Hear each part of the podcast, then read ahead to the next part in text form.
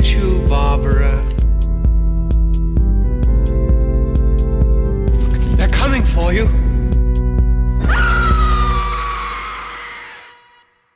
Hallo und herzlich willkommen zur 58. Episode von Devils and Demons. Ich bin der Chris, an meiner Seite ist Pascal. Hallo. Aber wir sind heute nicht alleine, wir haben einen ganz bezaubernden Gast bei uns. Und zwar, jetzt darf ich das Adjektiv ja nicht nochmal benutzen, das wäre grammatikalisch wieder oder deutsche Sprache nicht gerecht werdend. Ähm, aber ich sag's trotzdem, die bezaubernde Katharina ist bei uns. Hallöchen. Hallo, die Herren. Katharina, Hallo. wir haben uns ja äh, schon vor geraumer Zeit dazu verabredet, ähm, endlich mal eine Podcast-Aufnahme zu starten und haben uns dafür auch einen ganz besonderen Film ausgesucht. Dazu gleich mehr. Oh ja. Aber für diejenigen, und es gibt ja tatsächlich einige im Internet, äh, die dich äh, vermutlich oder sogar mit Sicherheit kennen, aber für diejenigen, die das nicht tun, Katharina, wer bist du? Was machst du? Und vor allem, wie bist du zum Horrorfilm gekommen? Wie bin ich zum Horrorfilm gekommen? Ich fange, glaube ich, mal bei ihm hier an. Ähm, du hast meinen Namen schon verraten. Ich bin Katharina oder ähm, eigentlich meistens unter dem Namen Cat unterwegs. Und ähm, wer mich kennt, dann wahrscheinlich von äh, Twitter. Da bin ich recht aktiv oder von Instagram unter dem Hashtag ähm, cat-casino. Und wie bin ich zum Horrorfilm gekommen? Ähm, ich mag Horrorfilme einfach. Ich weiß nicht, wie sich das entwickelt hat, aber gerade so äh, Geistergeschichten und irgendwas mit so einem mysteriösen Hintergrund, das hat mich irgendwie schon immer fasziniert. Und äh, da Horrorfilme dafür eine super Plattform sind, bin ich da dann irgendwann mal hängen geblieben. Wir, ähm, dieses Wochenende ist ja tatsächlich ein sehr spannendes Wochenende. Zum einen haben wir heute, Stand, Zeitpunkt der Aufnahme, noch das Finale der Fußballweltmeisterschaft vor uns. Und Pascal, wir haben echt Glück gehabt, dass die Franzosen es äh, High-Tension-mäßig bis ins Finale geschafft haben, so dass unsere Ach. Episode, die letzte nicht äh, sofort oder die vorletzte äh, absurd geworden ist. Stimmt. Aber es steht auch tatsächlich, oder stand gestern, ähm, auch ein Geburtstag an, nämlich der 19. Geburtstag äh, des Films oder beziehungsweise des Franchises, das wir heute besprechen werden werden und das ist tatsächlich The Blair Witch Project. Endlich, sage ich mal. Ja, herzlichen Glückwunsch. Herzlichen Glückwunsch. Yay. Schöner Film. also, ja. Ähm, The Witch Project ist jetzt nicht, also ist ganz klar dem Found Footage oder Mockumentary Film zuzuordnen. Das heißt, ähm, er ist ein Film, der uns als Zuschauern vorgaukelt, dass wir echte Aufnahmen sehen, die tatsächlich so geschehen sind. Äh, Witch Project war jetzt nicht der erste Film, äh, der sich damit beschäftigt hat. Das gab es auch schon in den 70er und 80er Jahren oder viele Filme, die so ein bisschen auch mit diesem Genre so ein bisschen gespielt haben. Aber so richtig populär und so richtig massenkompatibel wurde dieses Genre halt erst ähm, ab 1999 durch The Blair Witch Project. Und das hat sich ja auch bis heute, ja, bis heute so gehalten ähm, dass Filme wie, die ich jetzt nicht so schön finde, aber doch relativ populär sind, ähm, bei der Masse Sachen wie Paranormal Activity zum Beispiel, die auch immer noch für, äh, für viel, für, für ein hohes Einspielergebnis am Box Office ähm, sorgen. Ähm, meine Frage an euch, generell unabhängig vom Blair Witch Project, ist das ein Genre, was euch gefällt oder ist das, äh, seid ihr auch schon so ein bisschen satt, so wie ich? Also ich kann das eigentlich mittlerweile nicht mehr so, so gut abdauern, diese Wackelkameras und, und dieses Streben nach Authentizität, wo doch mittlerweile jeder weiß, weiß, dass es halt alles fake ist. Ähm, wie sieht's bei euch aus? Katharina vielleicht zuerst? Also ich habe das ähm, durch Blair Witch Project damals äh, kennengelernt. Ähm, wir gehen wahrscheinlich später nochmal drauf ein, äh, ob wir diesen Film mögen und wie sehr wir ihn mögen. Nein. Ähm, okay. Nein, ich greife so oder so, greife ich jetzt mal voraus. Es ist wirklich einer meiner absoluten Lieblingsfilme. Ähm, ich bin bei sowas immer so ein bisschen nostalgisch.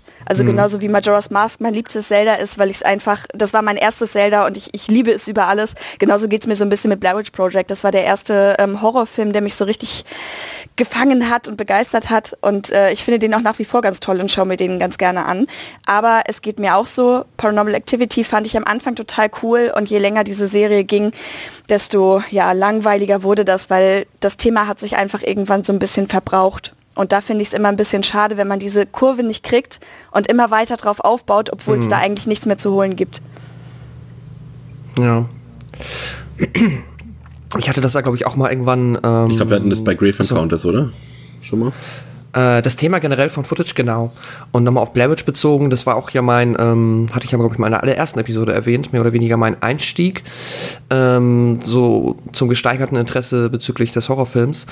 Und ja, ich kann aber das so mehr oder weniger auch bestätigen, was Katharina sagt. Ich finde halt auch den ersten, jetzt nehme ich auch schon mein Fazit ein bisschen, vorweg, ich finde ihn sehr gut und ähm, bin immer noch theoretisch offen für neuen Found-Footage.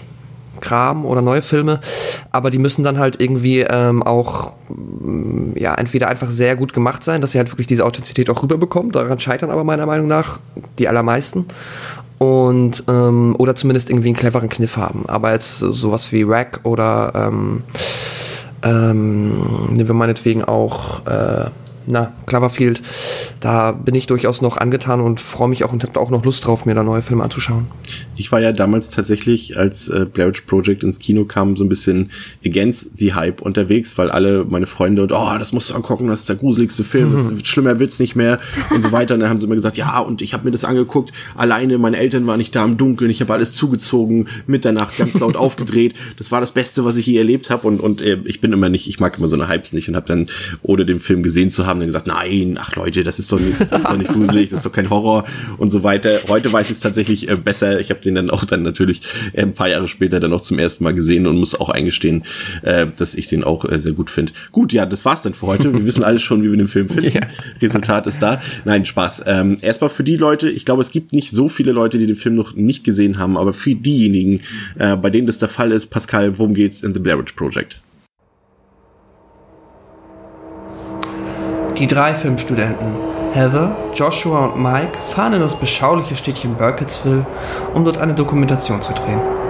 Eine Dokumentation über die Legende der Blair Witch Hexe, die in den Wäldern der Umgebung schon seit über zwei Jahrhunderten ihr Unwesen treiben soll. Nachdem sich das Trio bei den Anwohnern des Dorfes umgehört hat, machen sie sich trotz diverser schauriger Erzählungen über unheimliche Einsiedler und ermordete Kinder selber auf den Weg in die Wälder um dem Blair Witch Mythos auf die Spur zu gehen. Ähm, ich finde, das Besondere so ein bisschen an dem Film ist, dass es auch einmal mehr zeigt, äh, dass man eben mit sehr wenig Budget ähm, Großes erreichen kann. Jetzt nicht nur am Boxoffice, sondern auch qualitativ. Wir hatten mhm. das Thema ja damals mhm. schon mal in unserer Halloween-Episode, da ja auch mega günstig produziert und super erfolgreich und vor allem ein sehr, sehr guter Film. Und hier auch, ich glaube, was hat er jetzt? Man zankt sich so ein bisschen im Internet, glaube ich, mhm. irgendwo was zwischen 60 und 70.000 Dollar am Ende waren es, glaube ich, oder? Wie das der mhm. gekostet hat. Das ist, glaube ich, die offizielle Zahl. Und dann gab es irgendwo aber auch wohl nochmal eine Aussage, dass er dann am Ende doch ein bisschen teurer war, 500.000. Dann gibt es auch noch diese Dokumentation, die wird immer nicht mit eingerechnet, aber das, äh, na gut, ist ja auch per se ein eigener Film. Aber das Verhältnis war, glaube ich, sogar lange Zeit ähm, im Guinness Buch der Rekorde, wenn ich mich nicht irre. Ja, so ja. quasi aus Budget, das ähm, mit einem unfassbar hohen Faktor irgendwie über 200 Millionen Boxoffice gemacht ist. Ja, definitiv ein gutes Beispiel dafür. Ähm, auf jeden Fall ist es eine, eine, eine brillante Idee gewesen von den beiden Regisseuren und Autoren, Daniel Myrick und Eduardo Sanchez, ähm, dass sie halt erstmal drei völlig unbekannte Darsteller beziehungsweise Laien ja mehr oder weniger äh, verpflichtet haben und sie sozusagen ausgerüstet mit Walkie-Talkies einfach im Wald rausgelassen haben mit einem ganz, ganz groben Skript und ähm, und mit, ich glaube, sie haben täglich äh, ein paar Anweisungen immer gekriegt auf so ein paar Notizen, was sie machen sollen, aber ansonsten ist es alles sehr, ja, was heißt sehr, eigentlich komplett improvisiert, zum, mhm. zumindest die Dialoge und auch teilweise äh, viele Reaktionen auch. Ich glaube, es gibt ja diese eine Szene später, im Zelt, äh, von der die nicht wussten, wo der eine Regisseur dann so ein bisschen dran gewackelt hat und da die Reaktionen darauf, die waren zum Beispiel auch komplett, komplett echt. Und ähm, die haben dann immer morgens Essensrationen bekommen und soweit ich das gelesen habe, auch tatsächlich so, dass es von Tag zu Tag weniger wurden, um so ein bisschen diesen Irrsinn, der da entstanden ist, mhm. äh, und diese Verlorenheit äh, noch zu bekräftigen. Ähm, ist auf jeden Fall ähm, ja mal eine andere Art von Method Acting und vor allem einfach ein super Konzept, so einen Film zu machen. Und ich finde, das ist halt letztendlich auch das, was für mich Blair Witch Project einfach für das von Footage-Genre ganz oben stehen lässt, ist halt, dass es dadurch einfach sehr authentisch wirkt. Gerade mhm. wir kommen ja später nachher nochmal auf, auf, das, äh, auf den dritten Film zu sprechen. Ich nenne es jetzt einfach mal, ich nenne es einfach, ne, ein Reboot ist ja nicht, ist ja schon irgendwie ein Sequel, aber äh, die Neuauflage nennen wir es mal.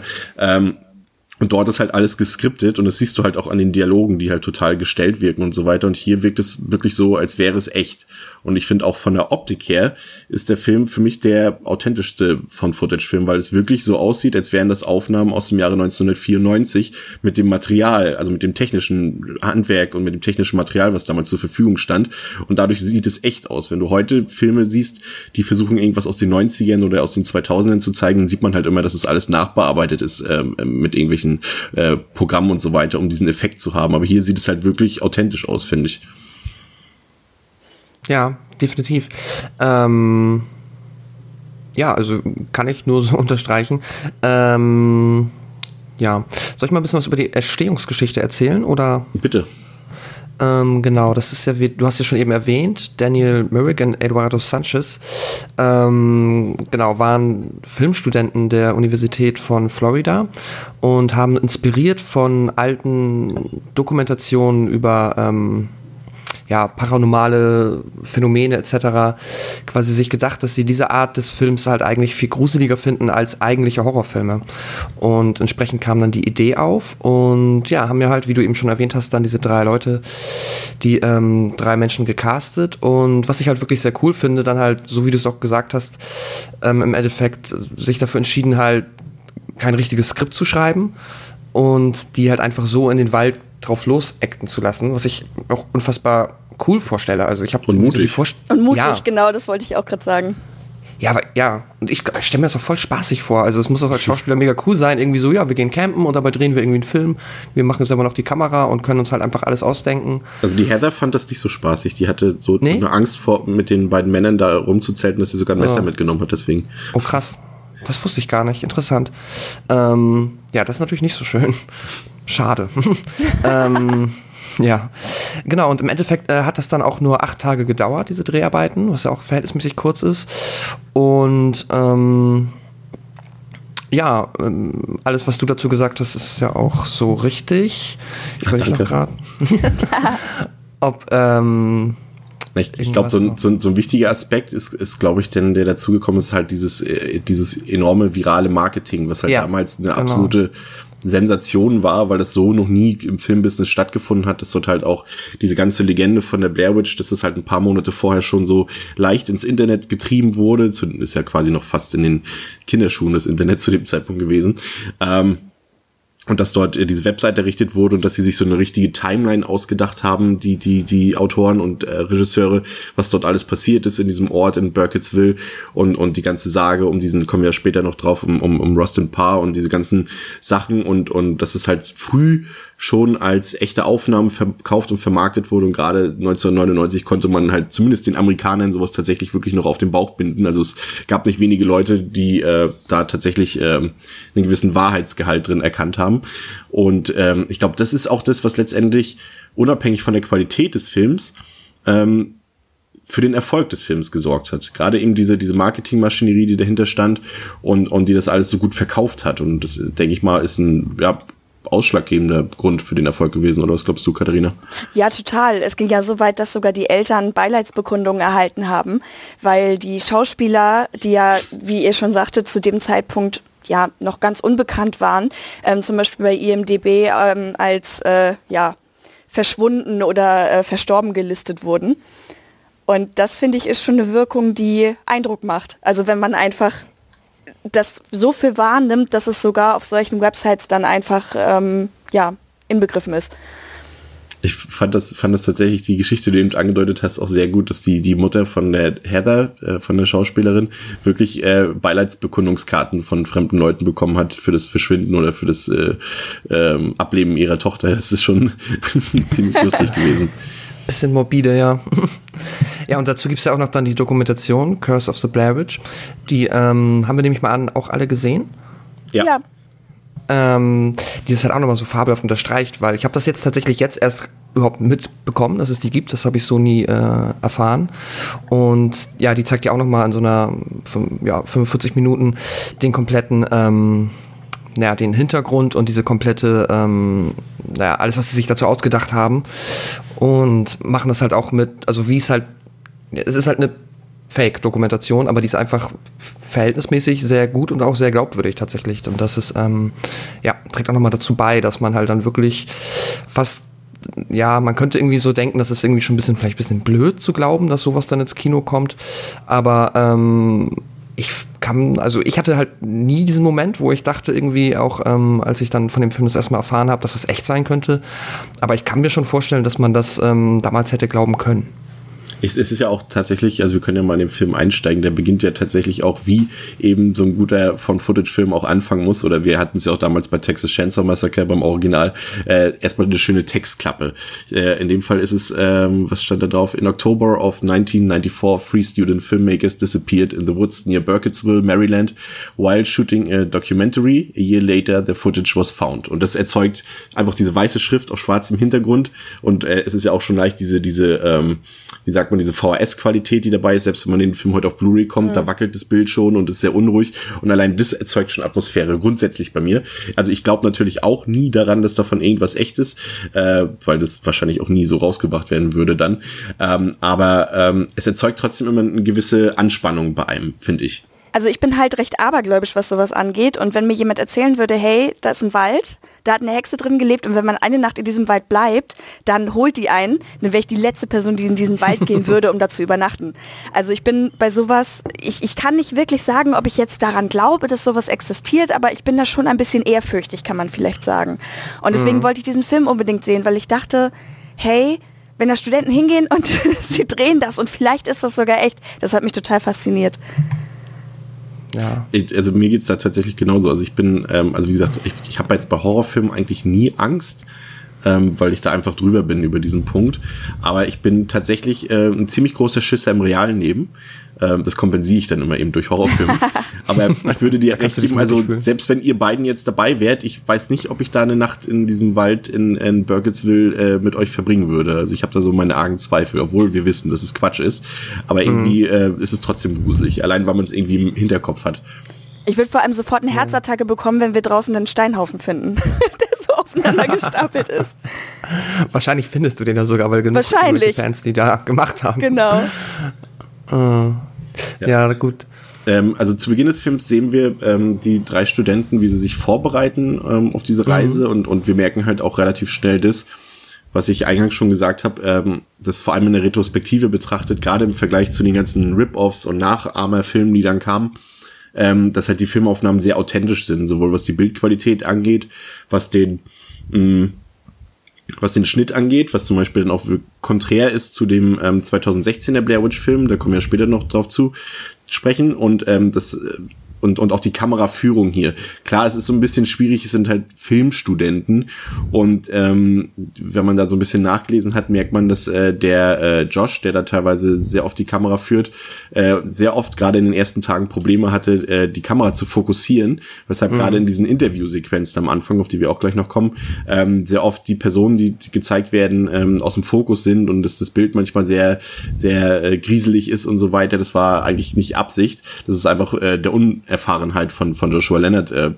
äh, zu Schulden gekommen. Aber ja, das ist dann natürlich so ein bisschen so hm, Filmstudent, der nicht mal mit der Kamera umgehen kann, ist schon ein bisschen blöd, aber generell wirkt die, wirkt die Kameraführung und das Ganze einfach sehr authentisch und das ist so einfach ein Punkt, den ich da definitiv immer herausstellen würde. Und ähm, wir stellen dann fest, dass Heather, Josh und Mike eben diese Dokumentation, wie Pascal schon gesagt hat, über die Legende der Hexe von Blair Witch drehen will, und zwar in Burkittsville.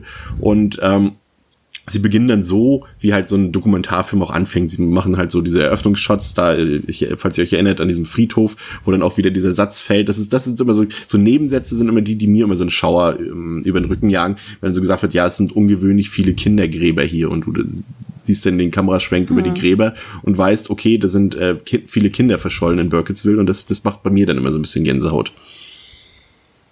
Mhm. Ja, bei euch nicht, okay. ja, ich mochte halt den Anfang total gerne, weil ähm, bei mir war es nicht so der Friedhof, sondern eher die Gespräche mit den Leuten, die sie da mhm. führen, weil die ja auch alle so ein bisschen strange sind irgendwie. Also äh, vor allem widersprüchlich, ne? Ja, auch diese, diese, ich glaube, ähm, am meisten bei mir hängen geblieben ist dann diese Frau mit dem Kind, die da stand. Und dieses Kind ist ja. da irgendwie so ein bisschen, das, das macht es halt so authentisch, dass das Kind so, so ein bisschen bockig ist irgendwie und dann auch weiter will und sie dann wirklich, als wenn du sie wirklich gerade auf der Straße aufgabelst, einfach so, ja, es ist hier so und so, Birketsville, tralala, Hexe und äh, weg ist sie. Und äh, das fand ich ganz cool um, so als Einleitung auch, weil einen das so da reinzieht in das Thema, weil man eben die verschiedenen Sichtweisen der Personen sieht und eben diese, sich dieses kleine Städtchen so richtig vorstellen kann, wo eben diese, ja, diese ulkigen Personen dann rumlaufen. Mhm. Ja, und, und durch diese Gespräche, die ich auch, auch wirklich sehr gut fand, und das ist auch ein, einfach ein sehr guter Einstieg in so einen Film, ähm, erfahren dann unsere drei Hauptprotagonisten, dass äh, in Burkittsville, ähm, äh, dass dort sieben sieben, sieben waren es, ne? Sieben Kinder getötet ja. wurden und, und das angeblich so ein Einsiedler namens Rustin Parr die Kinder getötet hat, ähm, in so einem verlassenen Haus und ein Kind musste sich dann jeweils immer mit dem Gesicht zur Wand in eine Ecke stellen, während ein anderes im selben Raum ermordet wurde und dann anschließend das andere Kind. Und ähm, ich finde tatsächlich, den sollte, sollten die Zuhörer sich auch unbedingt mal durchlesen, auch wenn es natürlich alles fake ist, aber ich finde äh, einfach diese Timeline und alles, was da so dazugehört, diese ganze Hintergrundgeschichte und diese ganze Legende der Hexe und auch das mit Rustin Parr sehr, sehr interessant. Also wir haben jetzt natürlich nicht die Zeit, um das nochmal äh, chronologisch komplett aufzuschlüsseln, aber diejenigen, die da interessiert sind, sollten sich das unbedingt mal angucken. Ähm, da haben sich die Autoren auf jeden Fall sehr, sehr viel Mühe gegeben, finde mhm. ich. Also der Einstieg sind wir uns, glaube ich, alle einig in dem Film, so die Vorbereitung und auch dann, wenn sie ankommen in Burkittsville, äh, ist auf jeden Fall sehr gelungen, oder? Ja, es nimmt einen ja. so mit, weil man ja selber sich quasi gerade darauf vorbereitet, diesen Film zu sehen und dadurch, dass man dann deren Vorbereitung mitbekommt, wie sie sich erst gegenseitig filmen, dann eben ähm, die Stadt erstmal erkunden und dann so richtig ins Thema einsteigen, das finde ich schon gut gemacht. Und was ich gut finde, ist, dass, dass, dass, dass dieser Anfang auch ein, einfach ein sehr gutes Pacing hat. Ähm, es gibt ja auch viele Filme, die so einen Teil wie diesen, dieses Opening einfach auch mal eine, eine halbe oder dreiviertel Stunde strecken. Und hier ist es halt so, nach zehn, zwölf Minuten sind halt ähm, unsere Hauptfiguren im Wald schon angekommen. Und äh, das fand ich auch sehr gut von der Erzählung her. Ähm, Im Wald selbst sind sie ja relativ schnell, relativ tief in den Wald gelangt und äh, mhm. verlaufen sich auch äh, relativ früh und äh, fangen auch schon relativ früh, okay, das wird jetzt wieder, jetzt habe ich mich schon dreimal wiederholt, also relativ früh beginnen sie zu streiten. ähm, das ist ähm, so ein Ding, das hat mir damals, als ich den Film das erste Mal gesehen habe, hat mir nicht so gefallen. Also ich weiß, dass es authentisch ist, aber vielleicht lag es auch daran, dass ich den Film damals, als ich ihn zum ersten Mal gesehen habe, auf Deutsch gesehen habe. Und ich finde die Synchronfassung tatsächlich sehr, sehr miserabel, wenn man einmal die hm. englische gesehen hat, weil zum einen ähm, die Stimme von Heather, die Deutsche, das ist, glaube ich, kennt ihr TKKG? Mhm. Ja, ist das Gabi? Das ist Gabi. Ach, und, was. Und äh, die Stimme ist, ähm, also jetzt nichts gegen die, die Synchronsprecherin, weil die auch leider schon nicht mal unter uns ist. Äh, ich bin ja TKKG-Fan und, und äh, ich mochte sie immer sehr, aber ich finde hier als Heather nervt sie schon sehr, finde ich. Ich weiß nicht, habt ihr den mal auf Deutsch gesehen? Ja, ich habe den jetzt aber auf Deutsch nicht mehr so vom äh, inneren Ohr, sag ich mal. Deswegen kann ich das nicht mehr so sagen. Äh, also ist es mir nicht so aufgefallen, dass ich mich jetzt auch daran erinnern würde. Ich finde sowieso bei, also gerade bei Horrorfilmen, also man kann sowieso drüber streiten, findet man die deutsche Synchronisation jetzt gut oder schlecht, weil natürlich haben wir in Deutschland wirklich tolle Synchronsprecher. Was mich nur ja. immer daran stört, ist eben, was du schon angesprochen hast. Ähm, du hörst überall Johnny Depp, du hörst überall Bruce Willis. Das ist irgendwie immer, äh, die gleichen Leute werden halt immer wieder verwendet sie sind auch gut, aber man erkennt sie dann halt irgendwie wieder. Und gerade bei Horrorfilmen finde ich es sehr schwierig, wenn du das in eine andere Sprache übersetzt. Also da habe ich selten eine richtig gelungene Horrorfilm-Synchronisation mitbekommen. Deswegen vermeide ich sowas eigentlich auf Deutsch zu sehen. Ähm, die ähm, verlaufen sich, also die, nee, wie war das am Anfang? Sie wollen ja zuerst zu diesem Coffin Rock gehen, glaube ich, ne? Mhm. Genau. Ich richtig erinnere. Und da wollen sie verbringen, oder ja, da wollen sie und da verbringen sie auch die erste Nacht. Ähm, und dann haben sie sich, glaube ich, auch schon verlaufen, oder? Genau, weil sie den Fehler macht und nicht von Anfang an halt ähm, die Karte vernünftig benutzt und die ähm, beiden Jungs auch mit der Karte mehr oder weniger nicht viel anfangen können. Ich finde es ein bisschen schade, dass man die Karte nie wirklich sieht. Also ja, dass sie mit der Kamera nicht mal auf die Karte ja. gehen. Ich mich, das macht mich immer noch wahnsinnig. Ich denke, ich will auch mal auf die Karte gucken, ich helfe euch. Aber ähm, das äh, passiert leider nie. Und genau, und dann fängt halt auch so das, ähm, naja, das halt Gezicke untereinander an, beziehungsweise die Skeptik, äh, die Skeptis, ähm, Skepsis? Skepsis, danke, ähm, macht sich breit, ob man jetzt noch weiß, wo man ist oder auch nicht. Und Heather ist dann halt sehr gut dabei, sehr lange immer ähm, darauf zu beharren, dass sie genau weiß, was sie macht, dass alles gut ist. Und äh, sie hält auch definitiv mit Abstand am ähm, längsten quasi so, versucht sie den Spirit oben zu halten und ja, versucht dass die Stimmung nicht kippt, was dann halt am Anfang noch mal mehr, mal weniger gelingt. Ähm, ja, ich fand es aber insgesamt ziemlich cool gemacht, wie ähm, die Schauspieler das ja auch mehr oder weniger im Freistil hinbekommen haben. Diese Stimmung immer, also das ist halt nicht einfach nur geradlinig von alle haben sich ganz lieb und alles wird mega cool bis zu wir finden alles mega schlimm, sondern dass sich das immer so wellenartig durchzieht. Ja. Also du merkst schon am Anfang, das ist mal so, jetzt haben die schon echt hart keinen Bock mehr und auch oder Angst oder ja, generell schlechte Stimmung und dann wird es aber auch mal wieder besser zwischenzeitlich. Und das finde ich ganz cool, weil ich glaube, das ist auch verhältnismäßig realistisch. Da gibt es ja auch einen Der schönen Film Special Fact zu. Und zwar ähm, haben die drei sich ein Safe Word überlegt, äh, nämlich Taco. Das heißt, das war der einzige Moment, in dem sie wirklich out of character waren und ähm, sich gegenseitig mal runtergebracht haben, weil es gibt ja durchaus ein paar Szenen, wo sie auch wirklich biestig miteinander umgehen und die sind halt echt, weil ihr hattet ja schon angesprochen, sie haben eben weniger zu essen bekommen, sie mussten sich irgendwie selber mit so mit so Koordinaten oder zumindest Notizen ähm, diesen Weg bahnen. Und dann kam eben noch die äh, die Crew dazu, die dann nachts irgendwer eben diese Steinhäufchen gebildet hat oder am Zelt gewackelt hat oder so. Und dass einen das dann richtig angreift, das kann ich mir wirklich vorstellen. Und dementsprechend haben sie natürlich gesagt, okay, wir brauchen irgendwas, was uns, wenn wir so richtig fies miteinander sind, weil im Endeffekt ist es ja trotzdem gerade ein Filmdreh, ähm, wieder runterholen. Und das war eben dieses Wort Taco. Und der Joshua Leonard, der hat in einem Interview mit ähm, The Guardian gesagt, ähm, dass sie das an Tag drei schon ziemlich bedauert haben, weil sie da ja schon auf diesen Essen, auf diese Essensration angewiesen waren. Und dadurch, dass sie ausgerechnet Taco ausgesucht haben, sind sie leider noch hungriger geworden. Was sich der Film ja so ein bisschen gefallen lassen musste ähm, an Kritik, war ja teilweise die Naivität und, und Logik ähm, der Protagonisten, ähm, gerade was das Verlaufen angeht. Und dann gibt es ja immer noch diese, diese berühmte Aussage von wegen, äh, Leute, da ist ein Fluss, wenn ihr zur Zivilisation zurück wollt, folgt dem Flusslauf. Irgendwann kommt ihr auf jeden Fall an. Ich finde es immer ein bisschen schwierig, das so zu sagen, ähm, weil gerade wenn du in so einer ernsten Situation bist oder in so einer Paniksituation oder in so einer Verlorenheit, ich bin mir nicht immer so sicher, ob man da sofort diese für uns jetzt logisch klingenden Sachen sofort parat hat und, und, und dann logisch denkt und sagt, ja, guck mal, da ist ein Fluss, da müssen wir langlaufen. Ich weiß nicht, ob das wirklich so wäre in Realität, wenn du jetzt nicht irgendwie gerade Bear Grylls als Survival-Experten dabei hast oder so. ja, ich das hat mir, ich habe das tatsächlich nie, ähm, also ich bin beim Zuschauen nie auf die Idee gekommen, dass sie ja mal an dem Fluss langgehen könnten. Aber jetzt äh, im Zuge der Recherche bin ich halt auch über diese Aussage gestoßen und ich muss sagen, das hat mir das so ein bisschen Cinema Sins-mäßig tatsächlich ein bisschen kaputt gemacht, weil ja, es ergibt halt maximal Sinn und ich glaube schon, dass wenn du irgendwo da im Wald bist und äh, noch nicht so aus dem, ähm, ja, also noch nicht quasi kurz vorm Sterben oder ja, wenn du halt da andauernd an diesem Fluss vorbeikommst, dann kommst du schon, glaube ich, irgendwann auf die Idee, mal lieber den Fluss zu folgen, anstatt ihn immer so zu überqueren. Ähm, ja, das ist äh, tatsächlich ein, äh, eine, ein valider Kritikpunkt meiner Meinung nach. Vielleicht können wir es ein bisschen retten, indem wir auf die Charaktere eingehen, weil die Heather hm. ja eben schon sehr, wie soll man sagen, ein bisschen engstirnig, ein bisschen dickköpfig war und eben auch gesagt, mhm. ich habe das alles im Griff, ich habe das alles im Griff. Und wenn man dann überlegt, dass die ja gerade eigentlich ähm, ja dann ein cooles Filmprojekt machen wollen und dann eben die Kabeleien anfangen und so, dass sie vielleicht wirklich in dem Moment nicht dran gedacht haben. Ich versuche es gerade ein bisschen zu retten. ähm, ja, äh, sie kommen dann ähm, am nächsten Tag an diesem alten Friedhof an und dort finden sie dann eben das erste von diesen ja, Blair Witch Berühmtheiten, sage ich mal, diese sieben Steinhaufen, ähm, wovon jeder Steinhaufen einem der sieben Burkittsville Kinder gelten soll.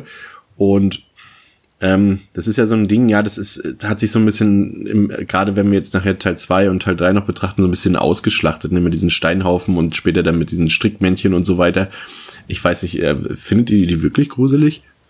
Die Steinhaufen oder die Männchen? In, können wir gleich beides eigentlich machen. also wie gesagt, wenn ich in Burkittsville wäre, würde ich diesen Steinhaufen durchaus mit Respekt behandeln.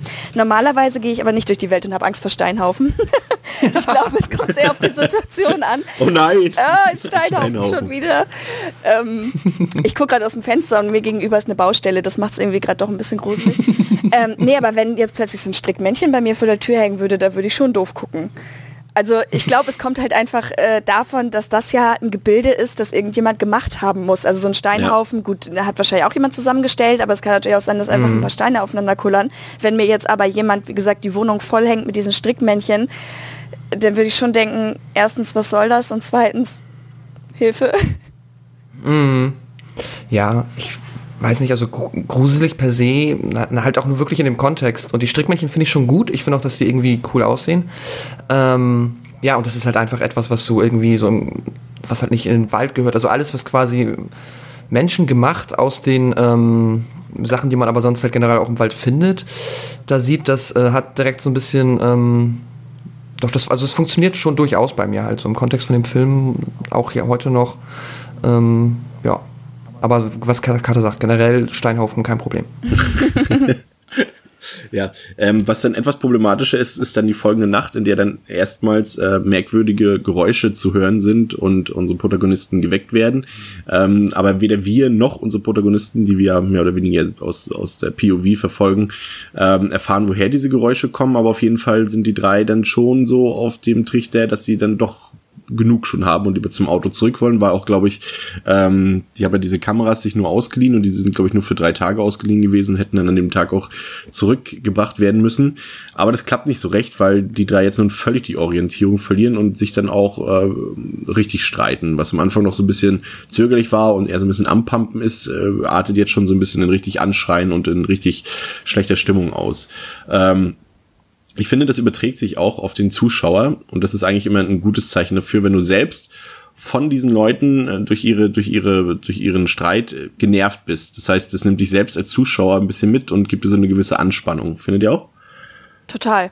Ja, ja, definitiv. Also man wird, also ich werde auch immer noch, ähm, egal wie oft ich den schaue, immer halt unruhig dann und ähm, dieser Stress quasi, den natürlich die dann noch viel mehr ausgesetzt sind, aber der überträgt sich halt wirklich fabelhaft und ähm, bin dann halt auch immer, es gibt ja meistens dann immer einen, der sich halt auch gerade so ein bisschen blöd verhält und halt ähm, ja jetzt irgendwie nicht mehr, also nicht nur nicht nett ist, sondern halt auch einfach ähm, ja sagen wir mal die ähm, ja die Höflichkeit vermissen lässt, beziehungsweise einfach sich nicht mehr korrekt verhält.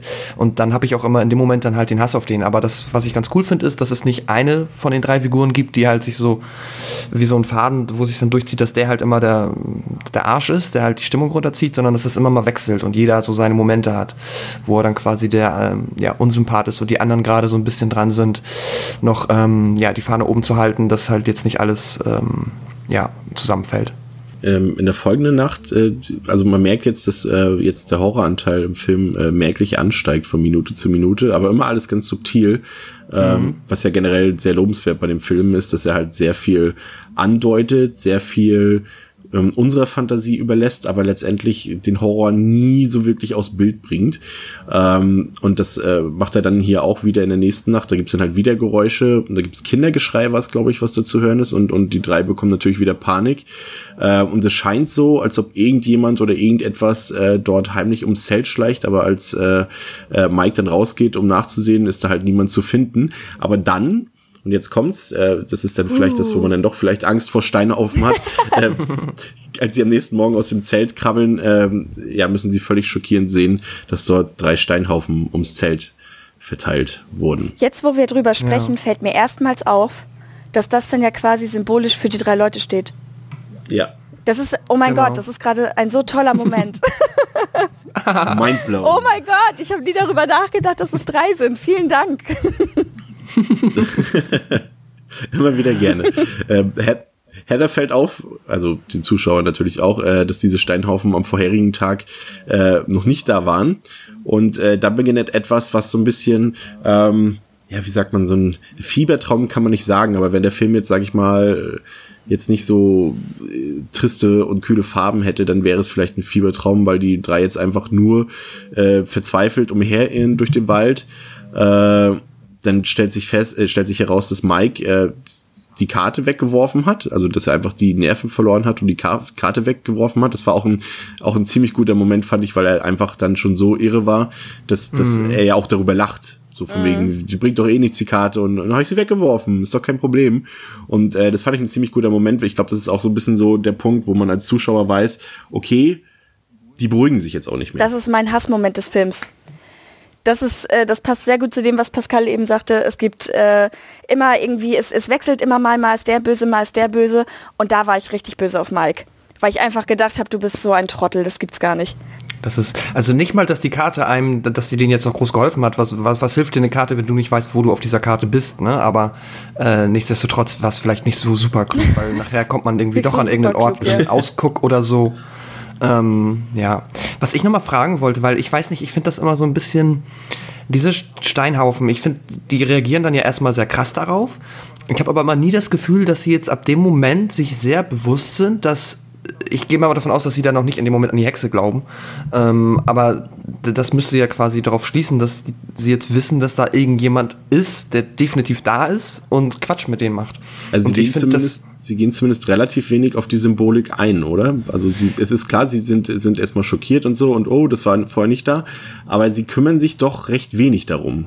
Genau, das meine ich. Und das ist nicht so dieses, hm, okay, das ist vielleicht jetzt eine reale, eine wirklich sehr reelle Gefahr, dass jetzt hier jemand ist und ich meine, wer, was für Menschen laufen denn da nachts durch den Wald und legen Steinhaufen um Zelte? Also das ist dann mindestens ein sehr seltsamer Mensch und äh, der hat wahrscheinlich auch nichts Gutes vor und darf eh genau, was du meinst. Ich finde, die gehen da halt wenig drauf ein und es wirkt so, als ob die, die so ein bisschen, na gut, ähm, seltsam un ungewöhnlich, aber ist dann vielleicht so. Vielleicht war es ja auch Zufall, was es halt offensichtlich nicht ist. Ähm, ja, das finde ich manchmal so ein bisschen schwierig, dass sie da so sehr naiv teilweise mit umgehen.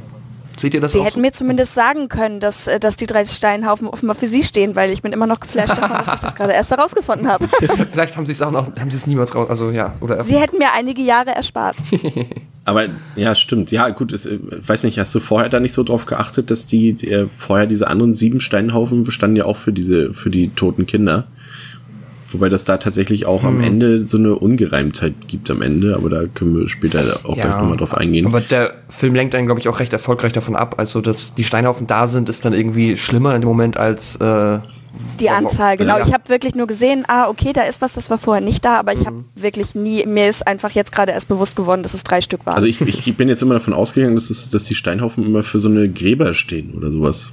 Ja, ja, genau. Also wie so ein, ähm, wie hießen diese, äh, die Hügelgräber? Nee. Ja, genau. Nee, Hü Hü ja, ja, ich weiß, was du meinst. die Hühnengräber sind die mit dem ganz großen Stein. Ach so, das sind ja, sehr ja. große Steinhaufen dann. Vor denen habe ich Angst. nee, ich, ich glaube, das kommt ein bisschen davon, dass ähm, bei den späteren Filmen diese Anzahl nicht so relevant Ja. ist. Ja, das stimmt. Ich glaube, das löst das bei mir aus, weil es werden ja in den späteren Filmen auch noch diese Steinhaufen gefunden, aber da hat es damit ja dann überhaupt nichts mehr zu tun, Nee, es ist soweit ich mich beliebiger, ne? erinnere. Das ist, glaube ich, das, was ich vorhin noch meinte, was, was das Ganze so ein bisschen redundant macht, dass du auch, ähm, auch im, im, im letzten Film, ähm, im 2016er, wo dann auf einmal dann zig Strickmännchen draußen an den Zelten hängen, sogar welche, die fünf Ja. Meter groß sind und sowas. Und es ist dann halt so ein bisschen beliebig, so einfach äh, more of the same, so ein bisschen und äh, verliert so ein bisschen Wirkung dadurch. Ähm, aber der erste Teil hat sich ja dann noch ein paar andere Sachen, ein paar fiese ausgedacht. Und zwar ähm, ist Josh dann an eines Morgens einfach spurlos verschwunden und Heather und Mike suchen verzweifelt nach ihm. Äh, jetzt, Habe ich was gesprungen? Nö. Ja, ein bisschen. Ähm, weil es gibt ja zumindest noch die ähm, Nacht, wo das Zelt komplett, also wo sie dann quasi aus dem Zelt fliehen und ähm, dann ein bisschen weiter weg mehr oder weniger die Nacht verbringen. Und als sie dann zurückkommen, ist ja erstmal das komplette Zelt ähm, zerwühlt, die Wasserflaschen ausgekippt und ähm, so wie ich es mitbekommen habe, wurde sich da halt auch, ich glaube, der Rucksack von Josh wurde auch geklaut und halt, ähm, ja, es wirkte schon so, als ob wer auch immer jetzt da ist, sich ähm, den Josh als erstes mehr oder weniger rausgepickt hat, fand ich. Ähm, ja, und das sind natürlich dann nochmal, also das war jetzt dann unmissverständlich das Zeichen dafür, dass jemand da ist. Und da ist dann nochmal auch das Paniklevel dreht nochmal ganz stark nach oben. Ja, und die, in der Nacht dann auch, hört, hören, hören ja Heather und Mike bei ihrer Suche nach Josh dann auch die Schreie von ihm hören. Ähm, Wobei man natürlich halt nicht so genau weiß, ob das wirklich so ist, ob das Einbildung ist, ob das fremd erzeugt ist. Aber was dann auf jeden Fall klar und unmissverständlich ist, ist dann halt der Morgen danach, äh, als äh, Heather so ein kleines äh, Bündel, äh, so einen kleinen Minisack vor ihrem Zelt findet und dort ähm, Zähne und, und, und Finger des vermissten Josh findet. Und das war schon ein Finger Moment. Ja, da waren Finger bei, ja. Krass, ich habe den jetzt so oft gesehen, ich bilde mir immer ein, ich sehe da nur diesen einen Zahn. Und die, die, vor allem das Krasse ist halt, was ich finde, weil das dann auch mal tatsächlich mal so ein audiovisuell mal so ein anderer Moment ist, weil du halt vorher immer die ganze Zeit diese, diese bläulichen, kalten Farbtöne hattest und dann auf einmal Blut hattest, also einfach so einen kräftigen Rotton, der dann einfach mal so dich so ein bisschen, weiß ich nicht, normalerweise ist das ja nichts Besonderes. Na gut, doch, wenn man Zähne und Finger und sowas findet, ist es was Besonderes, aber jetzt rein, rein audiovisuell einfach nur Blut zu sehen, ist ja nichts Besonderes, aber dadurch, dass die Farben halt vorher so komplett entschlackt waren und hier einfach mal eine kräftige ist, war das schon irgendwie, hat das noch den Impact so ein bisschen äh, verstärkt. Ähm, aber Heather äh, ist ja dann mittlerweile halt auch schon ein bisschen durch mit ihrem Kopf und äh, lässt das Bündel dann verschwinden und erzählt Mike äh, nicht davon, sowas, ne? Nee, sie hat ihm das nicht erzählt. Wo man sich auch fragen muss, ist es jetzt klug oder ist es nicht klug?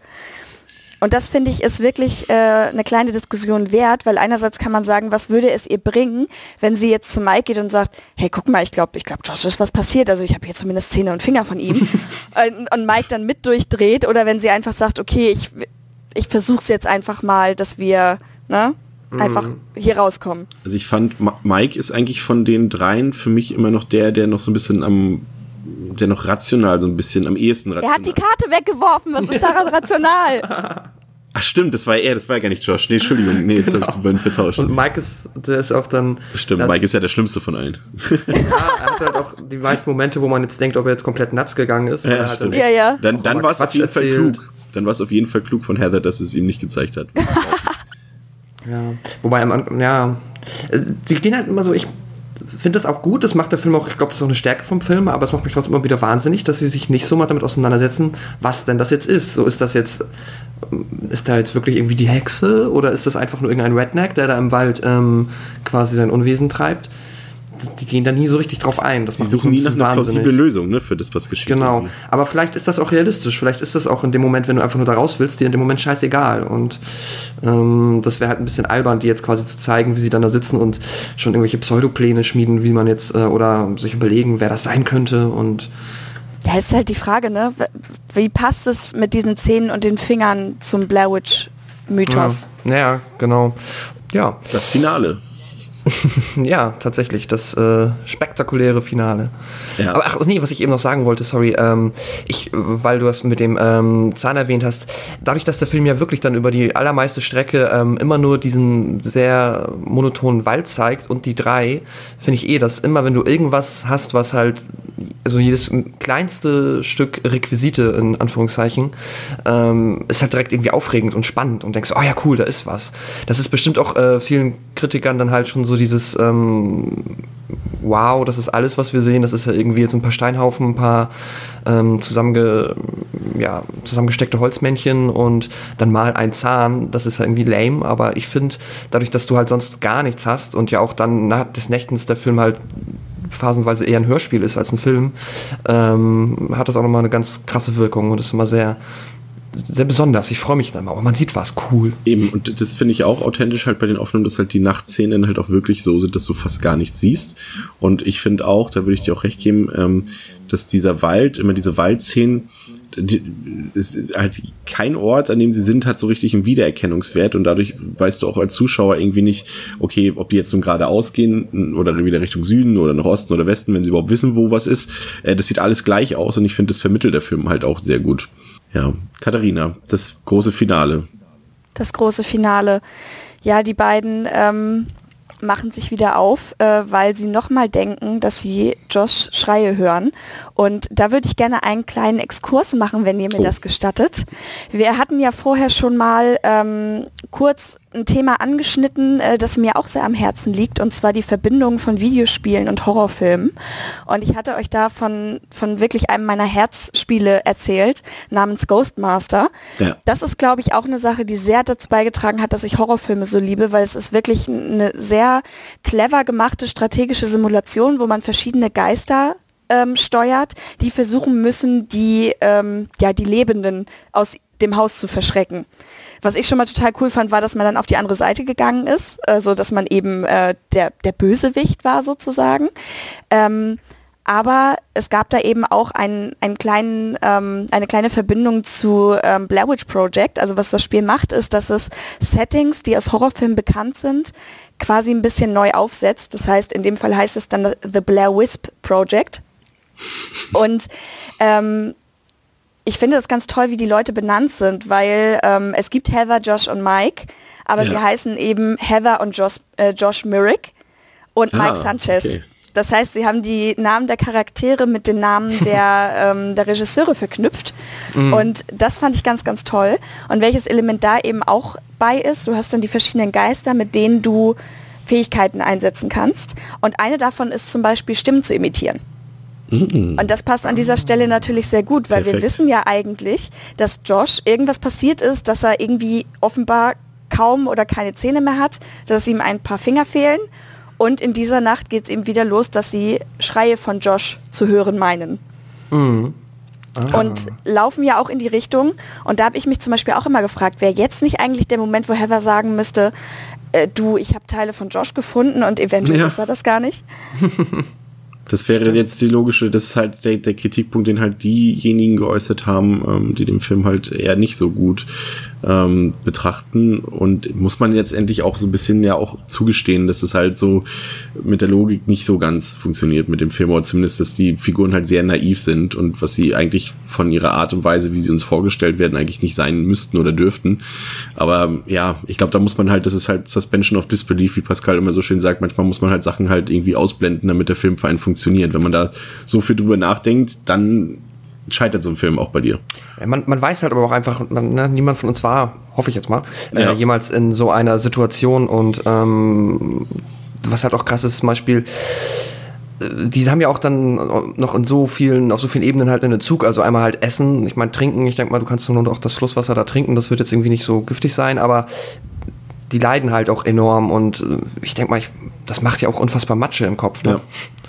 Wenn, wenn dann, ich weiß gar nicht, wer von denen geraucht hat, ich glaube der Joshua ja sogar, nee, äh, der Mike, ähm, wenn du dann quasi auch da noch ein äh, Cold Turkey hast, quasi, weil dir irgendwann die Zigaretten ausgehen, hilft das natürlich auch nicht dabei, dass, äh, ja, du da sehr rationale Entscheidungen triffst. Ich muss in den, in den Exkurs von, von, von Katharina nochmal einwerfen. Habt ihr mal die richtigen Blair Witch Spiele gespielt? Oder eins Nein. davon? Nee.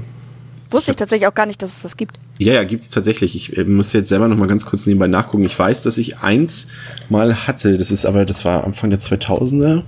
Ähm, das hieß, glaube ich, sogar Rustin Parr. Ich muss mal kurz nachgucken. Die waren schlecht, auf jeden Fall. Ähm, aber sie hatten, waren, also für Leute, die halt die Filme mochten, war das eigentlich gar nicht verkehrt. Es gibt sogar drei Spiele. Genau, das erste war das, genau. Das erste ist, kann man sich sogar noch kaufen bei, bei Amazon. Ganz normal, erstaunlich. Äh, das erste ist Rust and Par, genau. Das zweite ist die Legende von Coffin Rock und das dritte ähm, Witch Project Volume 3. Aber was machst du denn da? Ich kann mich ehrlich gesagt nicht mehr erinnern. Ich gucke gerade hier auf ein paar Bildern. Das sieht hier aus wie Resident Evil. Das Rust and Par Spiel. nee, wirklich auch mit, mit, mit, äh, mit Schusswaffe, wo so ein äh, Infrarot, nee, wie heißt es, so ein Rotlicht dran ist und sowas. Ähm, wow. Ja, Das passt ja voll gut. Ich könnte mir jetzt so Slenderman oder so könnte ich mir vorstellen, hat quasi einfach, so- aber das gab es ja erst wesentlich später, aber halt so in der Art, wenn ihr das kennt, dass du quasi durch den Wald läufst und musst halt Die immer Eight von der Pages, ne? Mhm. Genau, und musst halt immer darauf achten, dass vielleicht die Hexe dich nicht erwischt. Aber Nee, das es ist wirklich, ähm, es ist wirklich ähm, Third-Person-Shooter, so wie es aussieht. okay, krass. cool. Ein Steinhaufen, bam, bam, bam. Und da wie bei Moorhuhn so Punkt, Punkt, Punkt. ja, genau. Oh Mann, das, Das klingt ja muss man schon eigentlich- gut, das aber muss man eigentlich naja. Mhm. mal ausgraben, ja, rein aus, aus Trash-Gründen.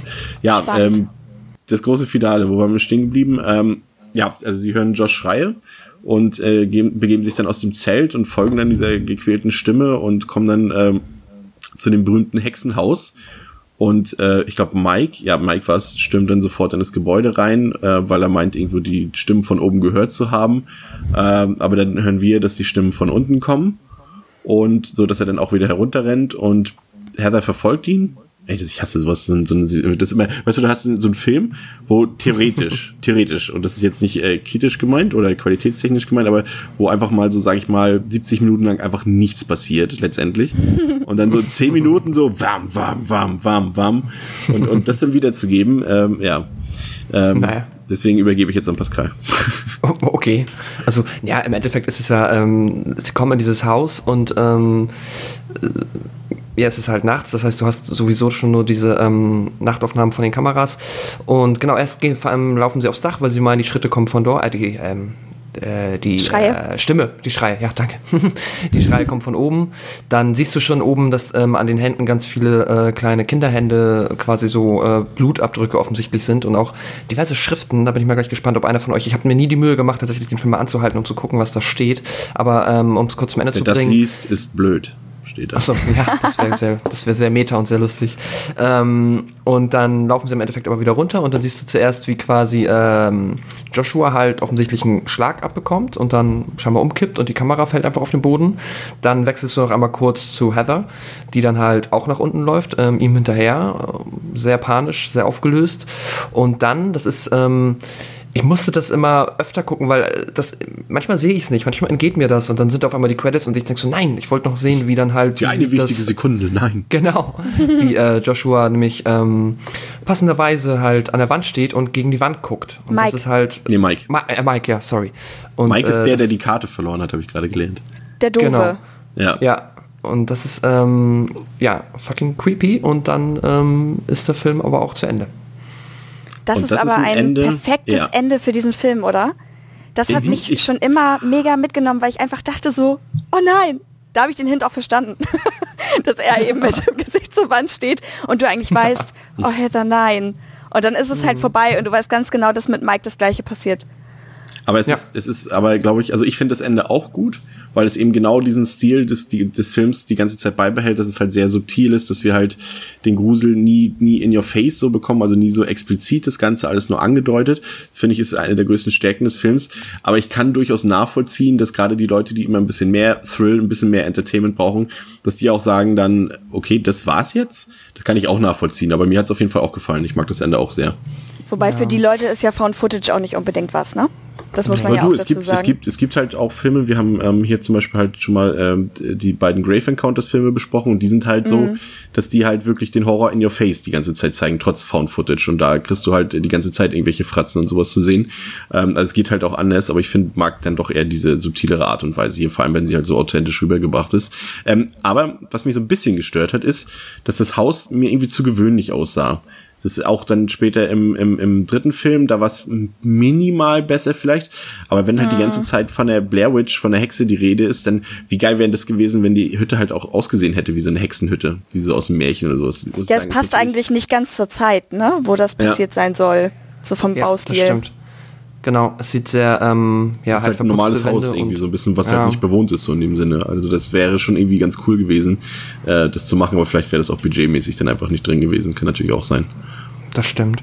Ähm, was ich noch dazu gelesen habe, ist, dass nachdem sie den Film auf dem Sundance gezeigt haben, ursprünglich der Plan war, ähm, noch ein anderes Ende zu drehen und dass da wohl auch, glaube ich, vier verschiedene Varianten noch gedreht wurden und wohl auch eine sehr gory ist ähm, und sie sich dann aber im Anschluss dann halt doch einfach dafür entschieden haben, das alte Ende zu nehmen. Aber ja, ich glaube, die sind da auch halt, ja, krass. also, Das ist ja generell ein Film, da halt aber auch, glaube ich mal auch zu der Zeit viele Leute, ähm, also an dem sich die Geister geschieden haben. Und ähm, ja, Es ich finde es auch im Endeffekt gut, dass es das so behalten wurde und ich mag das Ende auch sehr. Es gibt ja auch noch, ähm, also den, das ich weiß nicht, wer von den Regisseuren das gesagt hatte. Eigentlich gibt es halt auch oder sollte es eine Szene geben, in der halt auch die Hexe zumindest angedeutet zu sehen ist, so irgendwie mit weißen Laken und irgendwie sowas. Aber der äh, Typ, der gerade, also der Schauspieler, der die Kamera geführt hatte, der hatte das vergessen, dass er das filmen soll und ist quasi dran vorbeigerannt und deswegen äh, ist es nie im Film zu sehen gewesen. Aber eigentlich sieht man die Hexe, zumindest also so als als Erscheinung, als Umrandung sozusagen. Das ist sehr Äh, lustig. Oder zumindest, dass dort irgendetwas ist, sieht man. Aber das hat er halt in der Aufregung vergessen zu filmen. Finde ich ganz witzig. Ja, ich finde eh, die haben ja irgendwie 20 Stunden aufgenommen oder so Material im Endeffekt oder noch Ja, mehr, keine also Ahnung. Der erste Rohcut ging auch zweieinhalb Stunden. Ja, ich würde das alles so gerne sehen, aber es gibt's nicht, ne? Ja, würdest du das echt gerne sehen? Ich würde mir einfach mal so aus Kuriosität mir das ganze, also was heißt das ganze Material? Wahrscheinlich würde ich nach vier Stunden ausmachen, aber ich find's witzig. Ein Extended Cut, aber wirklich very extended. Ja. Ja, genau. Also, ja, weil auch dadurch, dass da halt, ne, wie der halt entstanden ist und dadurch, dass die improvisiert haben, ist da vielleicht noch, ja. Wie findet ihr das äh, bei diesem Film mit der Immersion? Das, das halt ja grundsätzlich bei von Footage-Filmen fragt man sich ja immer, äh, warum läuft jetzt gerade die Kamera? Ähm, wie seht ihr das bei diesem Film? Katharina? Ich überlege gerade, es ist schon, finde ich, kein Moment da, wo ich denke, okay, warum, warum nimmst du das denn mit? Also weil wer schon mal selber, ich habe hab ja selber auch schon Filme gemacht, also keine Kinofilme natürlich, aber eben so kleine ähm, ja, Fernsehstücke, sage ich mal. Ähm, und man hat als Mensch, der selber filmt, ja auch den Anspruch, so viel wie möglich mitzunehmen. Also ist es eben nicht unwahrscheinlich, dass die Kamera dauerhaft läuft, soweit es eben geht.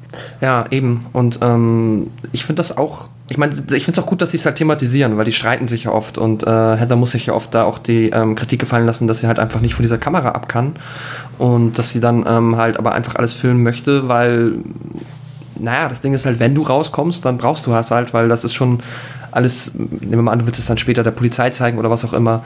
Und ähm, ich finde, das geht schon ganz gut. Zudem ist es halt auch das äh, in der Nacht dann halt oft, ich nehme an, dass es so funktioniert, dass sie dann halt auch überhaupt durch diese Kamera überhaupt erst was sehen können. Ähm, mhm. Das ist auch wichtig und nee, ich finde, hier funktioniert das ganz gut. Also ist klar, ich man kann kritisieren, dass man sagen könnte, so, jetzt lass doch mal die Kamera weg oder schmeiß sie weg oder wie auch immer, aber ähm, nee, ich finde, das passt schon. Und ein bisschen muss man, man muss ja auch mal überlegen, halt ein bisschen, das ist halt dieser eine Strick, beziehungsweise die eine Hürde, die so ein Found-Footage-Film immer nehmen muss. Ich mag es aber eigentlich nicht, wenn man das den immer dann daran zerreißt, weil im Endeffekt ist es so, meine, dann hättest du halt keinen Film. So, es muss halt irgendwie so sein und du kannst es halt immer nur so gut begründen. Zumal ja auch nie hier eine, also natürlich fühlen die sich äh, in Gefahr, aber es ist ja nie eine aktive Gefahr in dem Sinne erstmal dort präsent, wo man sagt, okay, die werden jetzt von einem Werwolf verfolgt oder von äh, ja. oder irgendjemand äh, schießt auf die oder sowas, wo man genau. sagen würde, okay, Leute, schmeißt die scheiß Kamera weg, das gibt es hier in dem Sinne nicht. Also es gibt ja in dem Moment, in dem Film eigentlich keinen Moment, wo du sagst, okay, die sind jetzt aktiv so irgendwie in Bedrohung oder in Gefahr, dass man das jetzt äh, nicht filmen würde oder filmen könnte oder sowas. Eventuell klammern sie sich ja sogar an, diese, an dieser Filmerrolle so ein bisschen fest. Weil wenn ich überlege, dass ich in, eben in diesem Wald wäre und irgendwie ich, ich muss ja, oder ich renne dann Mike hinterher jetzt in der finalen Szene. Ähm, da würde mich höchstens ein bisschen wundern, dass sie ja relativ gut draufhält. Also dass man jetzt nicht zum Beispiel ja. nur einen ganz komischen Winkel hat, weil sie eben in der Eile vergisst, mhm. die Kamera hochzuhalten, sondern das macht sie ja schon. Aber vielleicht ist das eben auch gerade diese, ich nenne es jetzt mal Übersprungshandlung, dass sie halt denkt, okay, wenn ich, bin, ich kann mich jetzt quasi in, in meine Rolle als Filmende zurückziehen, um hier irgendwie mhm. durchzukommen. Mhm. Ja, ich glaube auch, wenn man, wenn sie dann in die Kamera guckt, äh, vielleicht bekommt man ja auch dadurch einfach ein bisschen mehr Abstand, ne? So dieses, als ob dann noch quasi eine Wand zwischen ihr und der Realität ist und das ist vielleicht auch ein bisschen, ähm, macht es vielleicht ein bisschen leichter zu ertragen, kann ich mir vorstellen.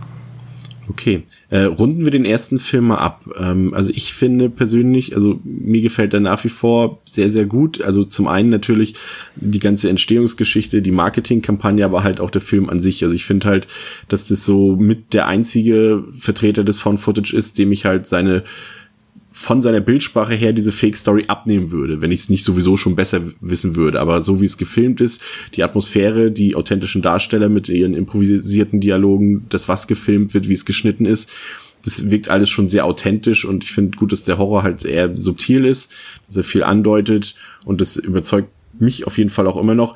Äh, klar, es ist jetzt nicht das große Storytelling, aber das erwartet man bei diesem Film auch nicht und das funktioniert halt auch komplett ohne. Letztendlich sehen wir halt nur drei etwas naive Leute, äh, wie sie ein paar Tage orientierungslos durch den Dorfwald laufen, aber, aber in dem Fall ist es halt geschenkt, weil der Film braucht in dem Sinne keine Story. Die Story ist halt das, was diese Legende von der Blair Witch ausmacht und, und äh, letztendlich begleiten wir Leute, wie sie etwas filmen. Das ist ja quasi die Story schon. Und ich finde, da kann man problemlos auch heute noch sich den alleine angucken, wie meine Freunde damals Licht ausmachen um Mitternacht und Blair Witch gucken. Funktioniert für mich äh, genauso wie bei den letzten Malen immer noch. Ich sehe da keine Abstriche. Und was ich halt besonders finde, und das ist ein ganz guter Vergleich, den ich gestern noch gelesen habe, da hatte das jemand äh, in irgendeiner Kritik geschrieben, das Blair Witch Project eigentlich so ein bisschen wie der weiße Hai ist, dass er quasi ein Genre etabliert, aber direkt schon den Zenit dabei erreicht hat und es von da nur noch bergab gehen konnte. So wie halt mit der Weiße Hai, mit dem Tierhorrorfilm, den er damals äh, entstehen lassen hat. Da war halt auch der erste Film, der das gemacht hat, auch gleichzeitig schon der beste und alles, was danach kam, konnte da nicht mehr mithalten. Also um bei, bei der Devils and Demons Sternevergabe zu sein, der bekommt von mir viereinhalb von fünf Sternen und gehört damit auch gleichzeitig zu meinem absoluten Lieblingshorrorfilm. Wie schön. Wie sieht's bei dir aus, Katharina? Ja, was soll ich sagen? Der Film hat einfach einen Platz in meinem Herzen. Ich kann es nicht anders sagen. es ist wirklich für mich, ich mag dieses Subtile. Ich mag es total gerne. Für mich ist so Gore, Splatter, Horror, das bringt mir irgendwie nicht so viel, sondern ich möchte wirklich, dass ich Gänsehaut bekomme, weil ich mir das anschaue und denke, oh mein Gott, wie wär's, wenn du in dieser Situation wärst oder irgend sowas. Ähm, fand ich bei The Witch zum Beispiel auch ganz, ganz großartig. Einfach irgendwas, mhm. wo ich danach drüber nachdenken kann und eben auch, wie wir das jetzt in Podcast-Form tun, darüber reden kann und vielleicht hat man dann ein bisschen Diskussionsgrundlage. Ich finde das super. Es bringt mir viel, viel mehr, als wenn jemand da einfach nur auf jemandem rummetzelt so. Und mir geht, also ich finde diesen Vergleich mit dem weißen Hai richtig gut. Ich habe noch nie drüber nachgedacht, aber ich finde es schlüssig. Und für mich ist das einfach ein ganz toller Horrorfilm. Wenn du, wenn du normalerweise, du bist ja nicht auf Letterboxd unterwegs, so wie wir, aber wenn du dem Film jetzt ein, eine Wertung zwischen einem und fünf Sterne geben würdest, würde der wie viel von dir bekommen? Oh, es wäre unfair, wenn ich dem Sterne geben würde, weil es eben für mich so ein so einen nostalgischen Faktor hat. Auf jeden Fall 4,5. Vielleicht würde ich ihm sogar 5 geben, einfach weil ich ihn so gern habe. Sehr gut. Pascal. Ähm, ja, ich finde den Film auch äh, nach wie vor großartig. Für mich hat er halt auch so einen besonderen Platz mehr oder weniger mal im Herzen, weil er halt ja auch für mich so, ähm, also mir den Einstieg in das äh, Horrorgenre ermöglicht hat, beziehungsweise gewidmet, äh, ja, gemacht hat.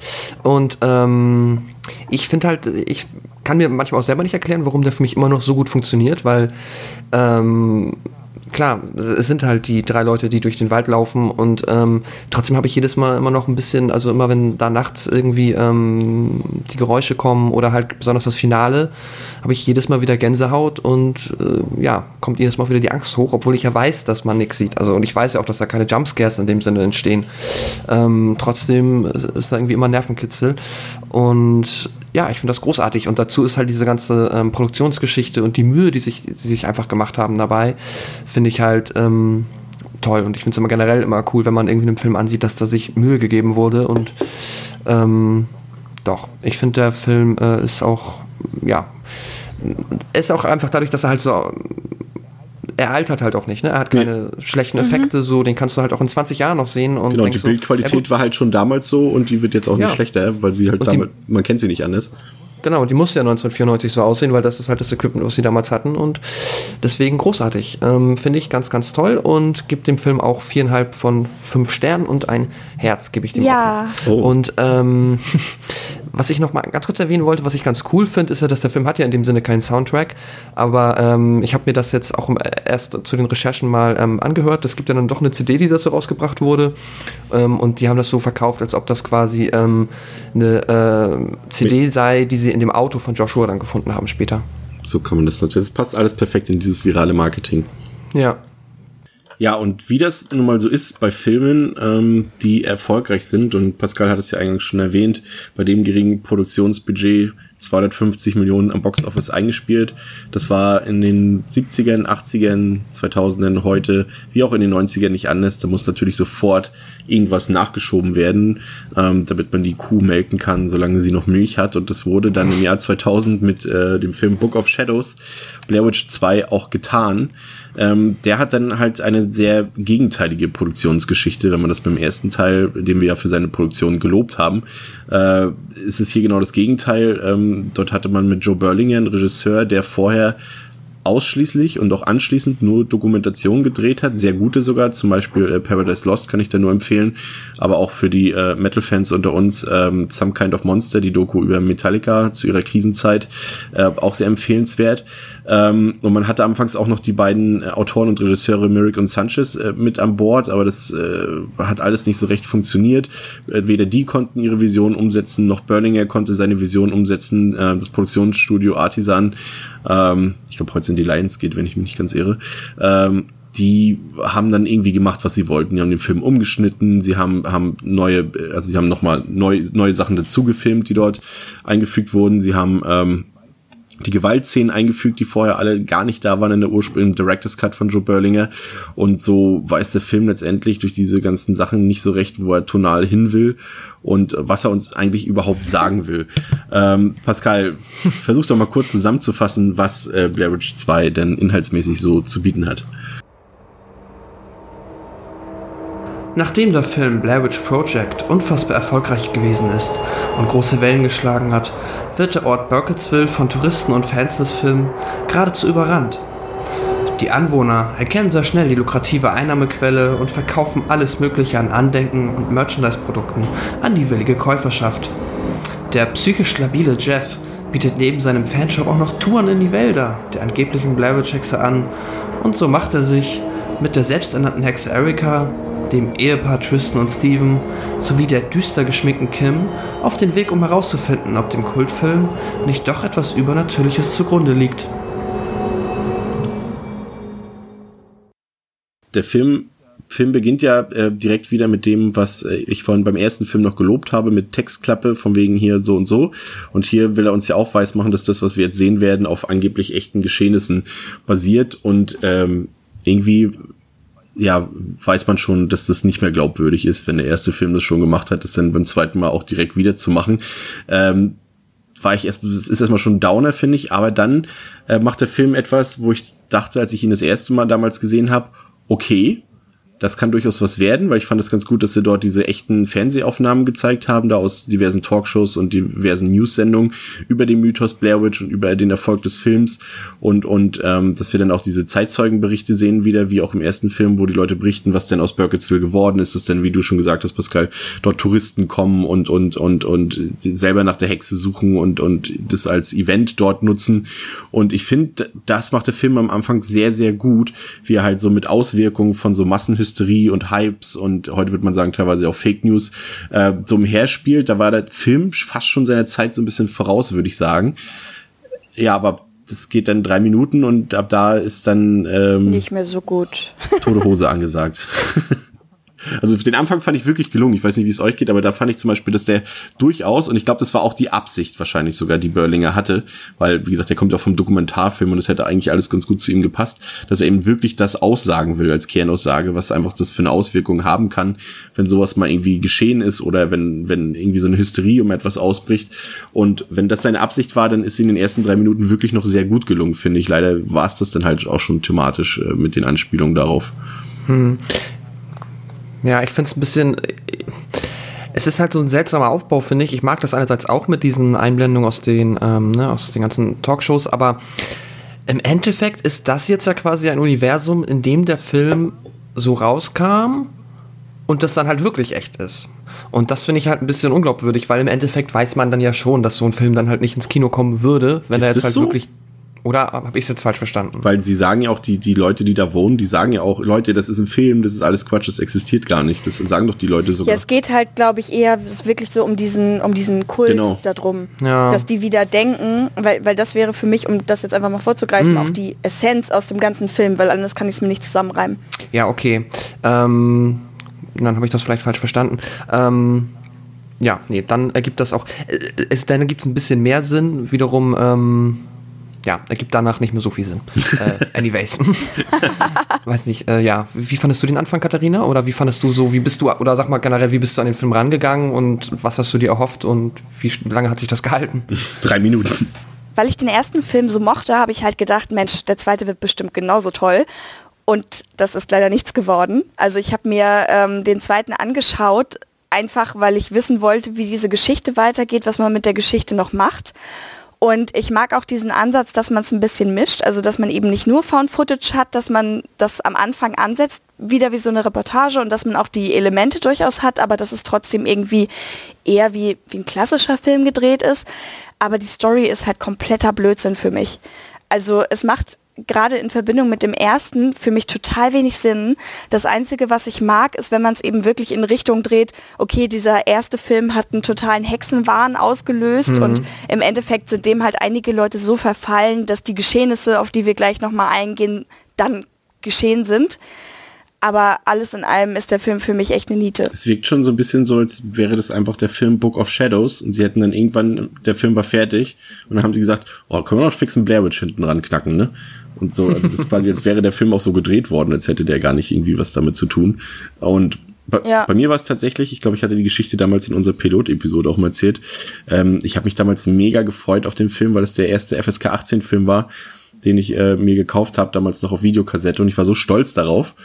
Und dann war das so ein Downer. Aber Don't Believe the Hype, natürlich, da ich ja damals ähm, den ersten, äh, ersten Film so kritisiert hatte, ungesehen, äh, bei meinen Freunden, habe ich diesen hier natürlich gelobt, weil ich den so enttäuschend fand und dafür 20 Mark ausgegeben habe, dass ich dachte, nee, nee, nee, nicht mit mir. Der ist klasse, der Film, habe ich überall gesagt. Der ist klasse. Ist besser als der erste. Ja. Muss ja sehr anstrengend mit dir als Freund gewesen sein damals. Ist, ist ja durchaus. Ist dir das übrigens aufgefallen, Pascal, dass denn der ähm, die Opening Credits so ein bisschen so sind wie so ein typischer Wrong Turn Teil, wo dann dieser typische Shot über den Wald ist und dazu irgendwelche, ich glaube Marilyn Manson war es, der da irgendwie Ja. äh, läuft. Das hätte auch irgendwie so ein Anfang vom Wrong Turn sein können irgendwie. Ja, ja, definitiv. Ähm, auch das Setting wirkt so. Ja, ich finde den. Ähm, Ich habe den, äh, ich glaube auch, habe ich den sogar Nee, ich muss den auch relativ kurz danach gesehen haben, aber ich glaube noch nicht, als er rauskam. Und ähm, fand ihn, das weiß ich noch, beim ersten Mal nicht so super schlecht, aber da war ich halt auch noch äh, sehr ähm, ja, muss ich muss man mehr oder weniger so sagen. Oder meine Ansprüche waren einfach wesentlich niedriger. Ähm, und habe den, glaube ich, nicht so richtig verstanden, dass das einfach alles sehr großer Müll ist. Und ähm, jetzt habe ich den noch ein zweites und ein drittes Mal jetzt äh, für diese Podcastaufnahme gesehen. Und ja, das ist also, was mich damals aber schon aufgeregt hat, sind halt einfach die Charaktere gewesen, ja. weil ich finde die so schrecklich. Und ich muss sagen, ich fand immer, ich sind dachte. Auch alles schrecklich. Ja, ich dachte Kein immer. Kein Sympath dabei. Nee, wirklich nicht. Und ich dachte immer, ich finde die Kim am schlimmsten, weil die halt so dieses überzogene ähm, Gothic-Klischee ist. Und ich fand schon auch immer diese Eröffnungsszene, wenn sie die dann beim Friedhof abholen und sie da auf diesem Grabstein liegt und dann halt auch wirklich so diese Klischee-Mischung aus, ja, so Daria und ähm, halt äh, eiskalt und die ist halt so überzeichnet Klischee ähm, dass ich die immer unfassbar schrecklich fand. Aber ich habe mich jetzt umentschieden und ich finde, die, äh, die selbsternannte Hexe Erika ist mit Abstand die für mich unsympathischste Figur dieses Films. Das ist. Sind, ja. halt, sind halt komplett Abziehbilder, die Figuren. Das ist so typisch, ja, genau. typisch 2000, ne? wirklich, dass da nur Stereotypen rumlaufen und, und mhm. die, das Gothic-Mädchen muss natürlich ultra-Gothic sein und, und die Wicker-Hexe muss natürlich ultra-Wicker-Hexe-mäßig unterwegs sein, nicht irgendwie mal so ein Zwischenton oder sowas oder nur dezent. Nein, als, Nein es muss, sie müssen genauso aussehen, sie müssen genauso gekleidet sein, wie du dir das sofort im Kopf vorstellst, wenn du das hörst. Und die Figuren haben halt, verfolgen halt null Motive in dem Film, also die haben eigentlich ja. gar keinen Grund da zu sein, so wirklich, haben überhaupt keinen Charakter, kein, kein Build-up in ihren Figuren und sowas. Das ist wirklich furchtbar. Also mit denen fällt tatsächlich auch vieles an dem Film, weil die, ja auch, auch der der Jeff zum Beispiel, ähm, der dann halt, wie du schon gesagt hast, äh, Profit aus der Neugier der Menschen schlagen will und dann halt diese Touren durch den Wald anbietet.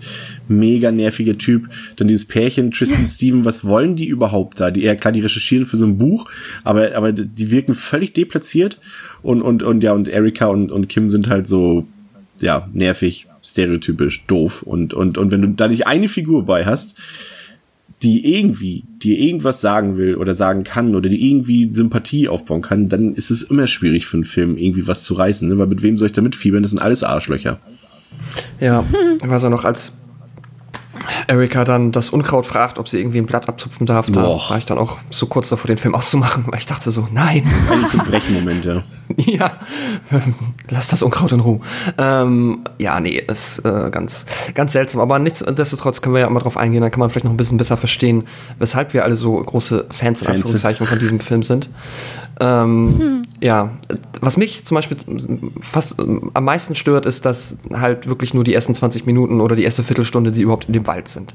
Ähm, und da sind sie dann ja und übernachten in diesem Haus, das auch überhaupt nicht das Haus hätte sein können, weil es jetzt komplett anders aussieht und du hast ja auch nur noch diese Grundmauern, nenn ich es mal. Ja. Es ist so eine Ruine, aber es sieht auch aus, als ob es dann irgendwie halt.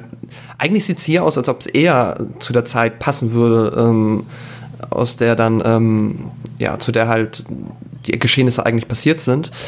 Ähm, naja, und, aber dann fängt zum Beispiel schon mal damit an, dass auf einmal ein Baum in der Mitte dieses Hauses ist. Und das ist dann ja wirklich, anscheinend wirklich ein ähm, Baum, der einfach des Nächtens da entstanden ist oder was auch immer. Und ähm, der Jeff versucht ihnen das dann halt so zu erklären, dass das alles sehr ähm, creepy ist und dass das alles nicht normal ist mit diesem Baum.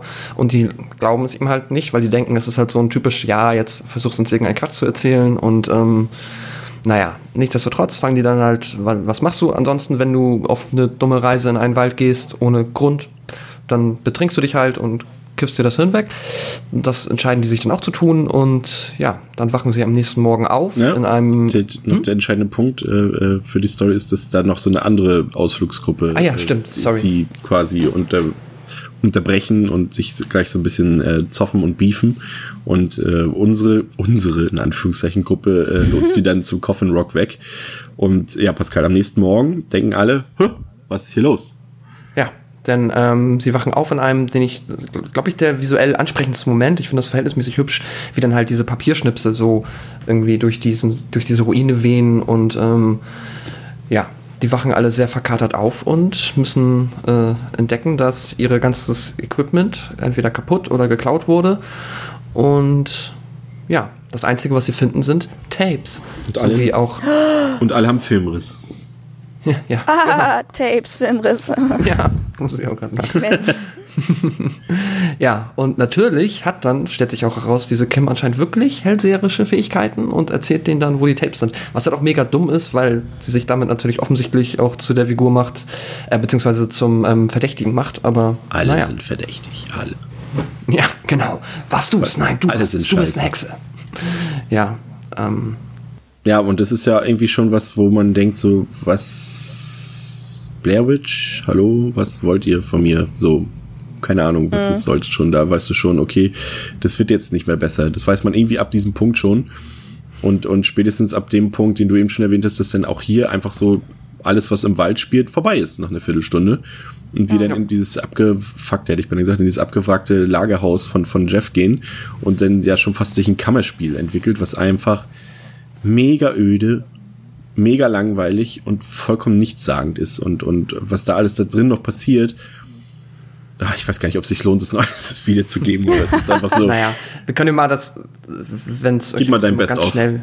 Ja, also wir gehen einfach mal so, also die ähm, Tristan, die hat dann noch, ähm, wie sagt man, Miscarriage, eine äh, Fehlgeburt, also die Fehlgeburt, ist schwanger. Genau, und dann wird sie ins Krankenhaus gebracht und ähm, weil das dann natürlich mega klug ist, dann direkt aus dem Krankenhaus wieder abzuhauen, fahren sie lieber zu Jeff und ähm, gucken sich da die Tapes an, sehen da, dass da die Nacht, in der Nacht noch sehr viel Kram passiert ist, dass sie da halt ähm, abgedanced haben und auch vor allem ähm, Erika halt da scheinbar leicht bekleidet nur immer um diesen Baum getanzt ist.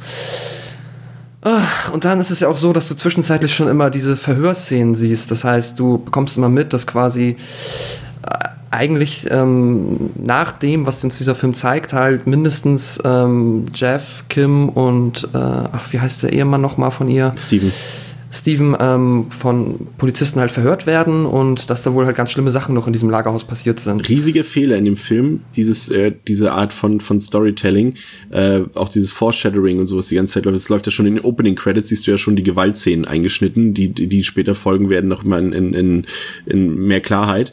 Und, und auch hier, dadurch, dass diese Verhörszenen schon dazwischen geschnitten sind, ich finde, das ist eine ganz furchtbare Art und Weise, diesen Film zu erzählen, weil er selbst das bisschen Spannung oder Interesse, was vielleicht geweckt werden könnte, dadurch immer sofort zunichte macht, finde ich. Wenn man hätte den einfach straight von vorne bis hinten durcherzählen sollen, das wäre besser gewesen, weil so irgendwie du schon irgendwie weißt, zu viel schon weißt irgendwie.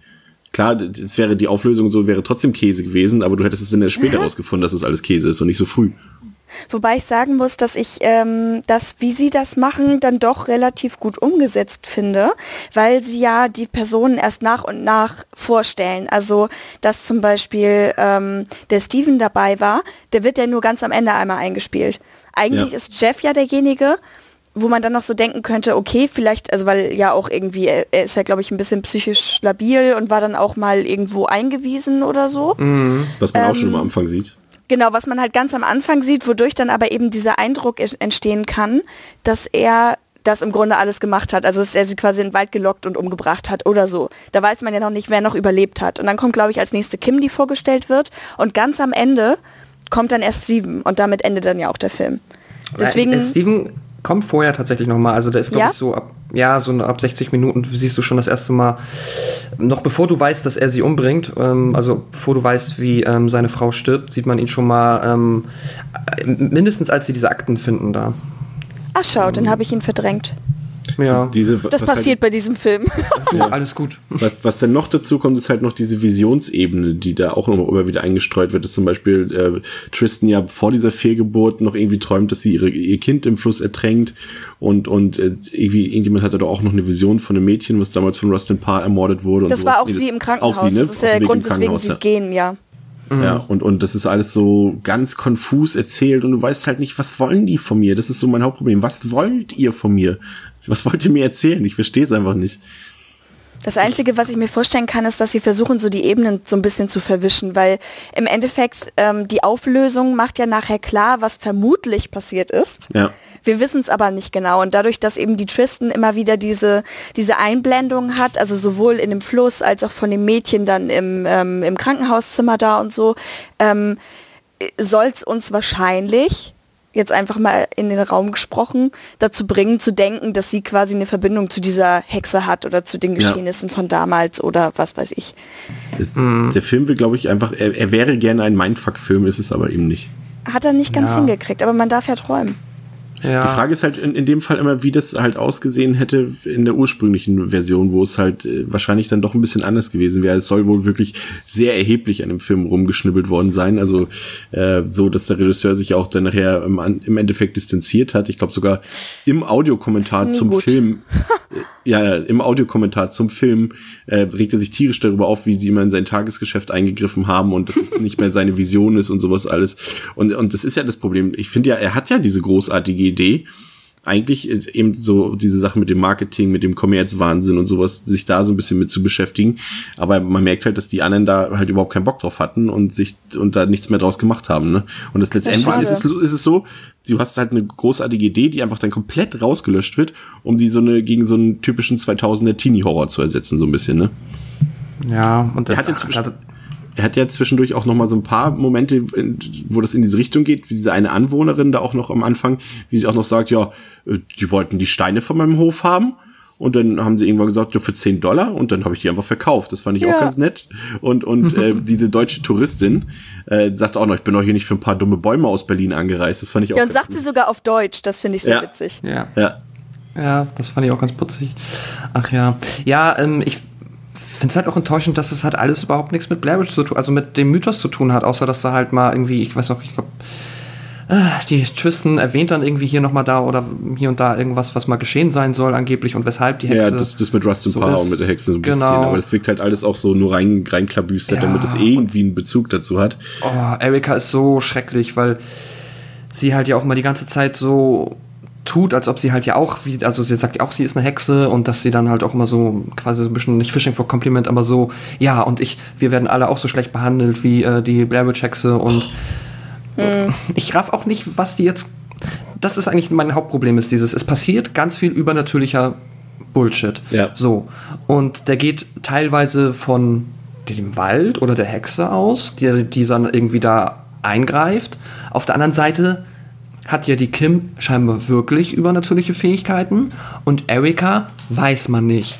Aber vielleicht auch, aber wahrscheinlich Bullshit. Ähm, ist aber scheinbar später dann leichtes Opfer für die Hexe. Und ähm, das ist alles so konfus und hat alles so. Da fehlt ein roter Faden. Ich verstehe nicht, warum da immer dann irgendwelche Sachen passieren, die sich dann wieder die oder auch teilweise dann nicht passiert sind. Ich finde, das ist, äh, da fehlt komplett irgendwie jetzt so das Gefühl eines konkreten Antagonisten, der ein gewisses Skillset hat und das ist hier einfach nur komplett random und fühlt sich alles sehr, sehr zufällig und sehr belanglos an dadurch irgendwie. Und da haben wir noch nicht mal da angesetzt. Wir erfahren ja dann auch noch, dass eben, ähm, dass diese andere Gruppe, von der wir vorhin gesprochen haben, die da, diese anderen Touristen, die sie in der Nacht äh, im Wald zuvor getroffen haben, eben am Coffin Rock ermordet und ausgeweidet äh, gefunden wurden. Und dass deshalb unsere Leute die Hauptverdächtigen sind. Ähm, ja, hm. Es ist alles schwierig. Das ist halt nicht so irgendwie nicht das, was ich mir darunter vorgestellt habe, was jetzt der der Mainplot oder der der der entscheidende Punkt in diesem Film sein soll. Da habe ich irgendwie was anderes erwartet als als das, weil das ist irgendwie ah, und Ja, das ihr habt, halt- ihr habt es schon gesagt, es passt irgendwie einfach nicht in dieses Blair Witch Franchise rein. ja Weil es eben, also ich mag eigentlich diese Metaebene, dass man sagt, ähm, es, Ja, hat, es hat nicht viel mit der Blair Witch zu tun, sondern es geht wirklich um diesen Hexenwahn. Also wenn man sich so die Geschichte der Hexenverfolgung und so genauer anguckt, das hat ja auch viel mit Wahn zu tun. Dadurch, dass die Leute sich einfach damit beschäftigt haben, dass das Thema präsent war und dann eben auch angefangen haben zu glauben, dass sowas existieren könnte. Und so geht es den drei Leuten, die am Ende noch übrig bleiben von der Gruppe ja auch. Ähm, aber die Umsetzung, da kann ich mich euch nur anschließen, ist für mich auch komplett wirr und total willkürlich und es macht auch irgendwie einfach keinen Spaß zu gucken, weil man einfach nicht weiß, woran man ist. Also einmal eben Ja. diese Verschiebung von, das sind irgendwie Versionen von dieser Hexe, die wird ja auch irgendwie Ellie Catward genannt. Also die hat sogar in dem Fall dann einen Namen, die Hexe von Blair. Ähm, dass dieser Mythos noch ein bisschen ausgebaut wird, aber auch nicht so, dass man sagen kann, wow, das hat jetzt richtig Impact auf diesen Mythos. ja Ähm, dann hat man eben diese Ebene von, das finde ich, sieht man am Kim-Beispiel ganz gut, ähm, dass sie in diesen Laden geht und sich ja mit dieser Verkäuferin streitet. Und Ja. erst scheint ja alles gut zu sein und die Polizei zeigt ihr dann am Ende Aufnahmen, wie sie dieser Frau wehgetan hat. So und Ja, genau, wie sie sie mit dieser Nagelfeile so umgebracht hat. Genau, und man denkt ja, wenn man den Film erst sieht, chronologisch sozusagen, dass sie sich selber dran geschnitten hat und deswegen Blut da dran ist. Und am Ende erklärt sich das. Aber man weiß auch nicht, warum sie sich nicht daran erinnern kann, also was ihre Erinnerung getrübt hat. Und das passt dann zum Beispiel auch wieder nicht zu diesem Hexenwahn, finde ich. Weil wenn man sich die Geschichte von Tristan anguckt, die ja irgendwie auf diesen Videotapes, also um die Geschichte vielleicht erstmal rund zu kriegen, sie spulen dann ja dieses Videotape rückwärts. Ich meine, das hat auch die Erika gesagt in so einer Vision, oder? Dass alles rückwärts sein muss?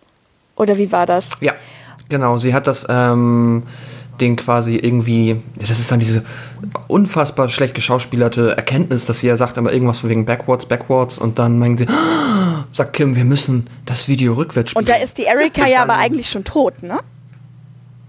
Ähm, Erika ist doch schon tot. Genau, also ist- Ach so, stimmt, nee, es ist, ähm, sorry, es ist äh, Tristan, sagt das. Ach, Tristan sagt. Ach ja, Genau, ja, Tristan. ja. Mhm.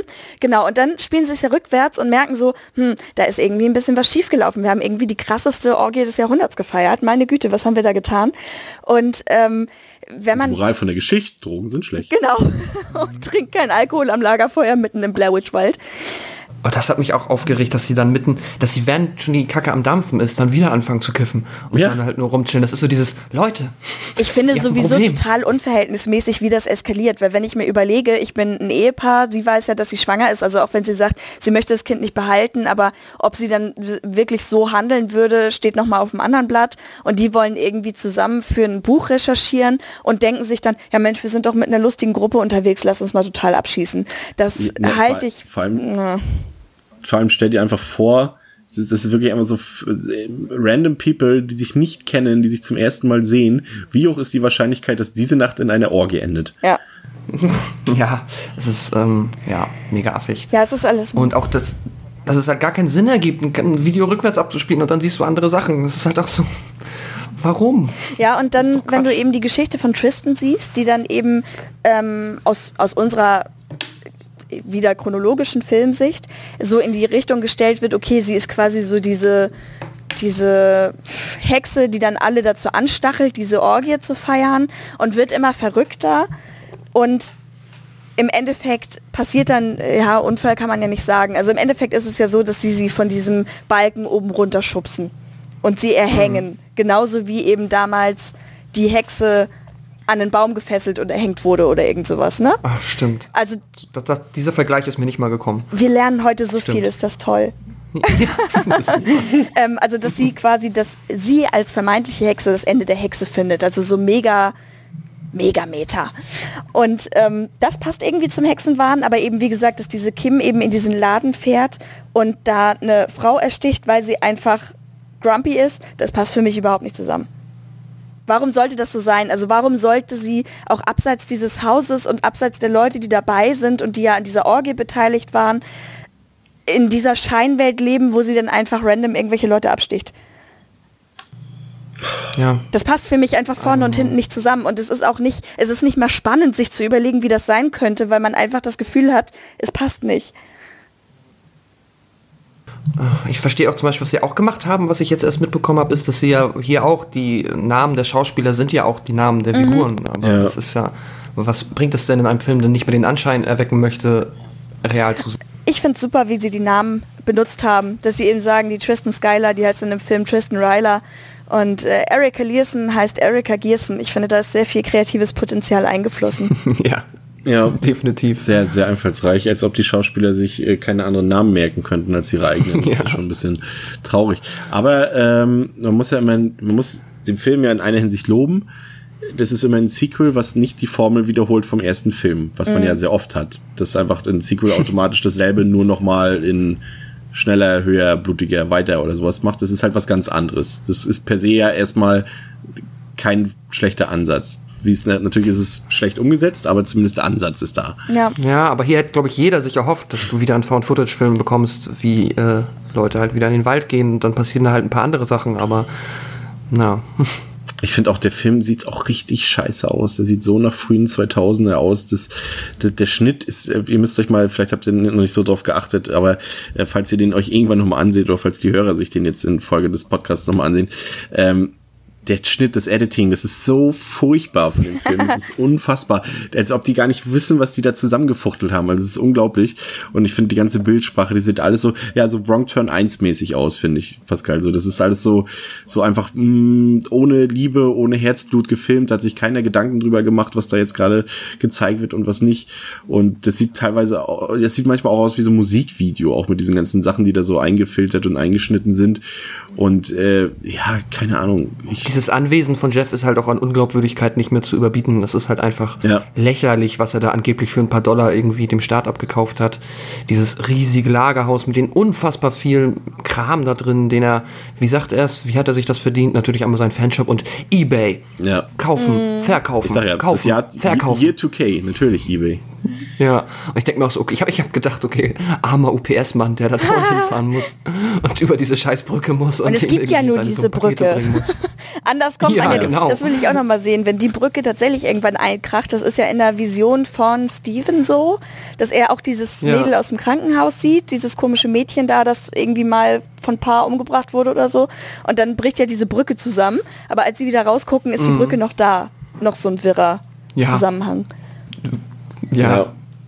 Ach ja, nun gut. Ja, also ähm. letztendlich ist es ja nicht mal mehr so ein richtiger Horrorfilm, es ist ja eher schon fast so ein Psychothriller oder so, ne?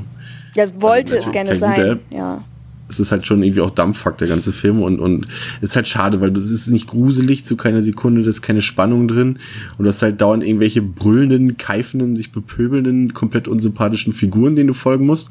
Und, und, und da kommt auch noch dazu, dass die Darsteller ja auch nicht besonders gut sind. Also die haben schon beschissene Figuren, aber die spielen dann halt auch noch beschissen noch dazu. Also, ja, was halt, was ich dem Film halt eigentlich vorwerfen kann, finde ich nur, ist halt, dass er leider dann halt auch mehr oder weniger das Franchise halt äh, getötet hat bis vor zwei Jahren. Mhm. Also da, ähm, ich denke mal, das war auch mit Sicherheit ein Grund, warum dann halt nichts mehr unter diesem Namen irgendwie entstanden ist. Und das ist halt auch irgendwie schade. Das ist ein sehr unwürdiger Abschluss für, also ja.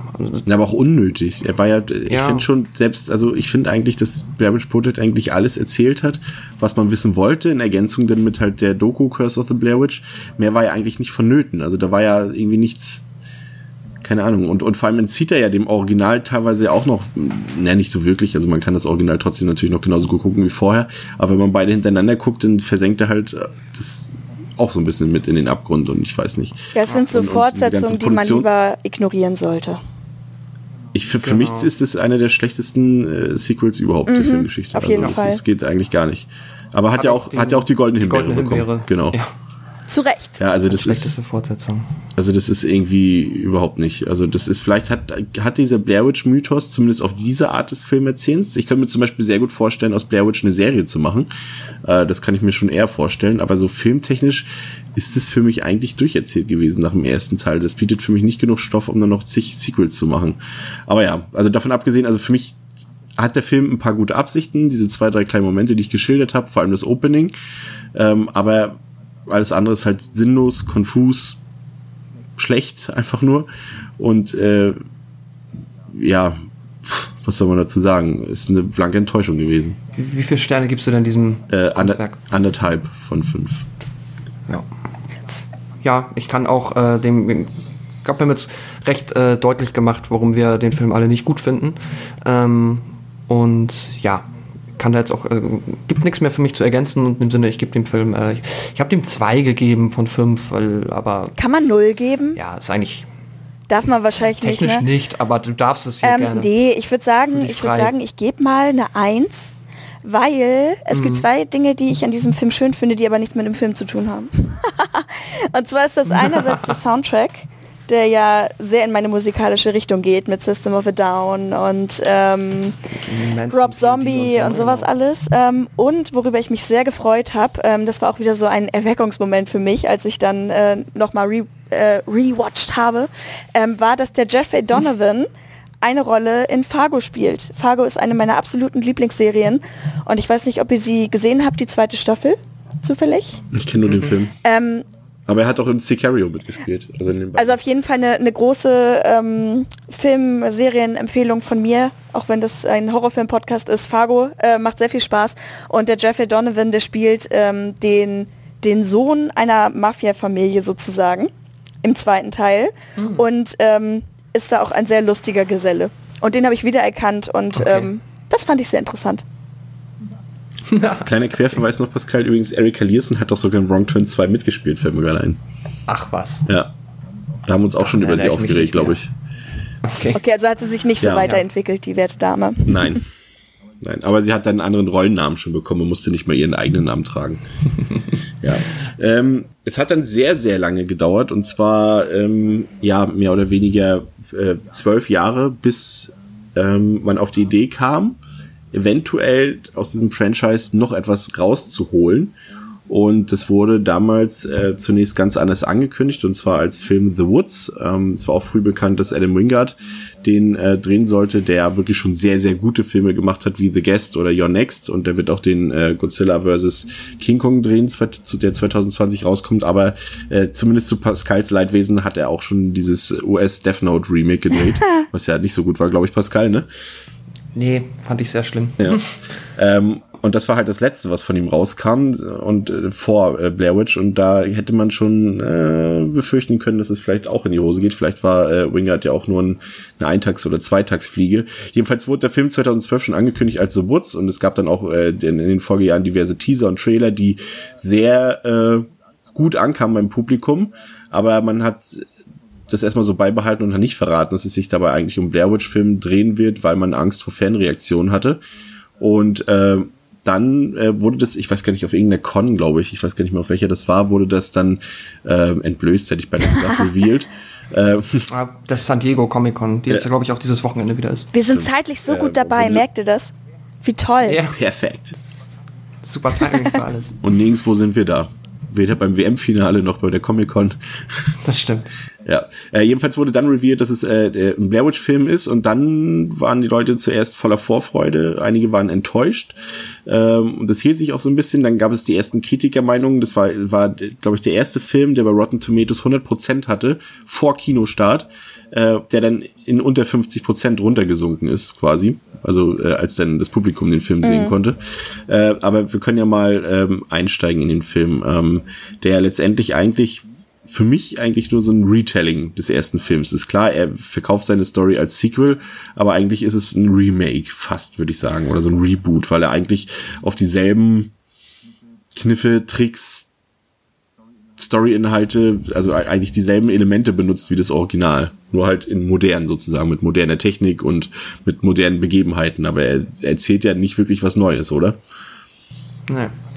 Ich kann ja mal ganz kurz die Zusammenfassung Ach so, an dieser ja, Stelle Entschuldigung. einspielen. Alles gut.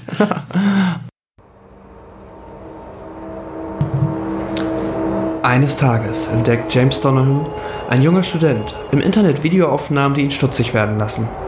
Seiner Meinung nach zeigen diese seine seit über zwei Jahrzehnten verschollene Schwester Heather, die damals in den Wäldern von Burkittsville die Legende der Blair Witch erforschte.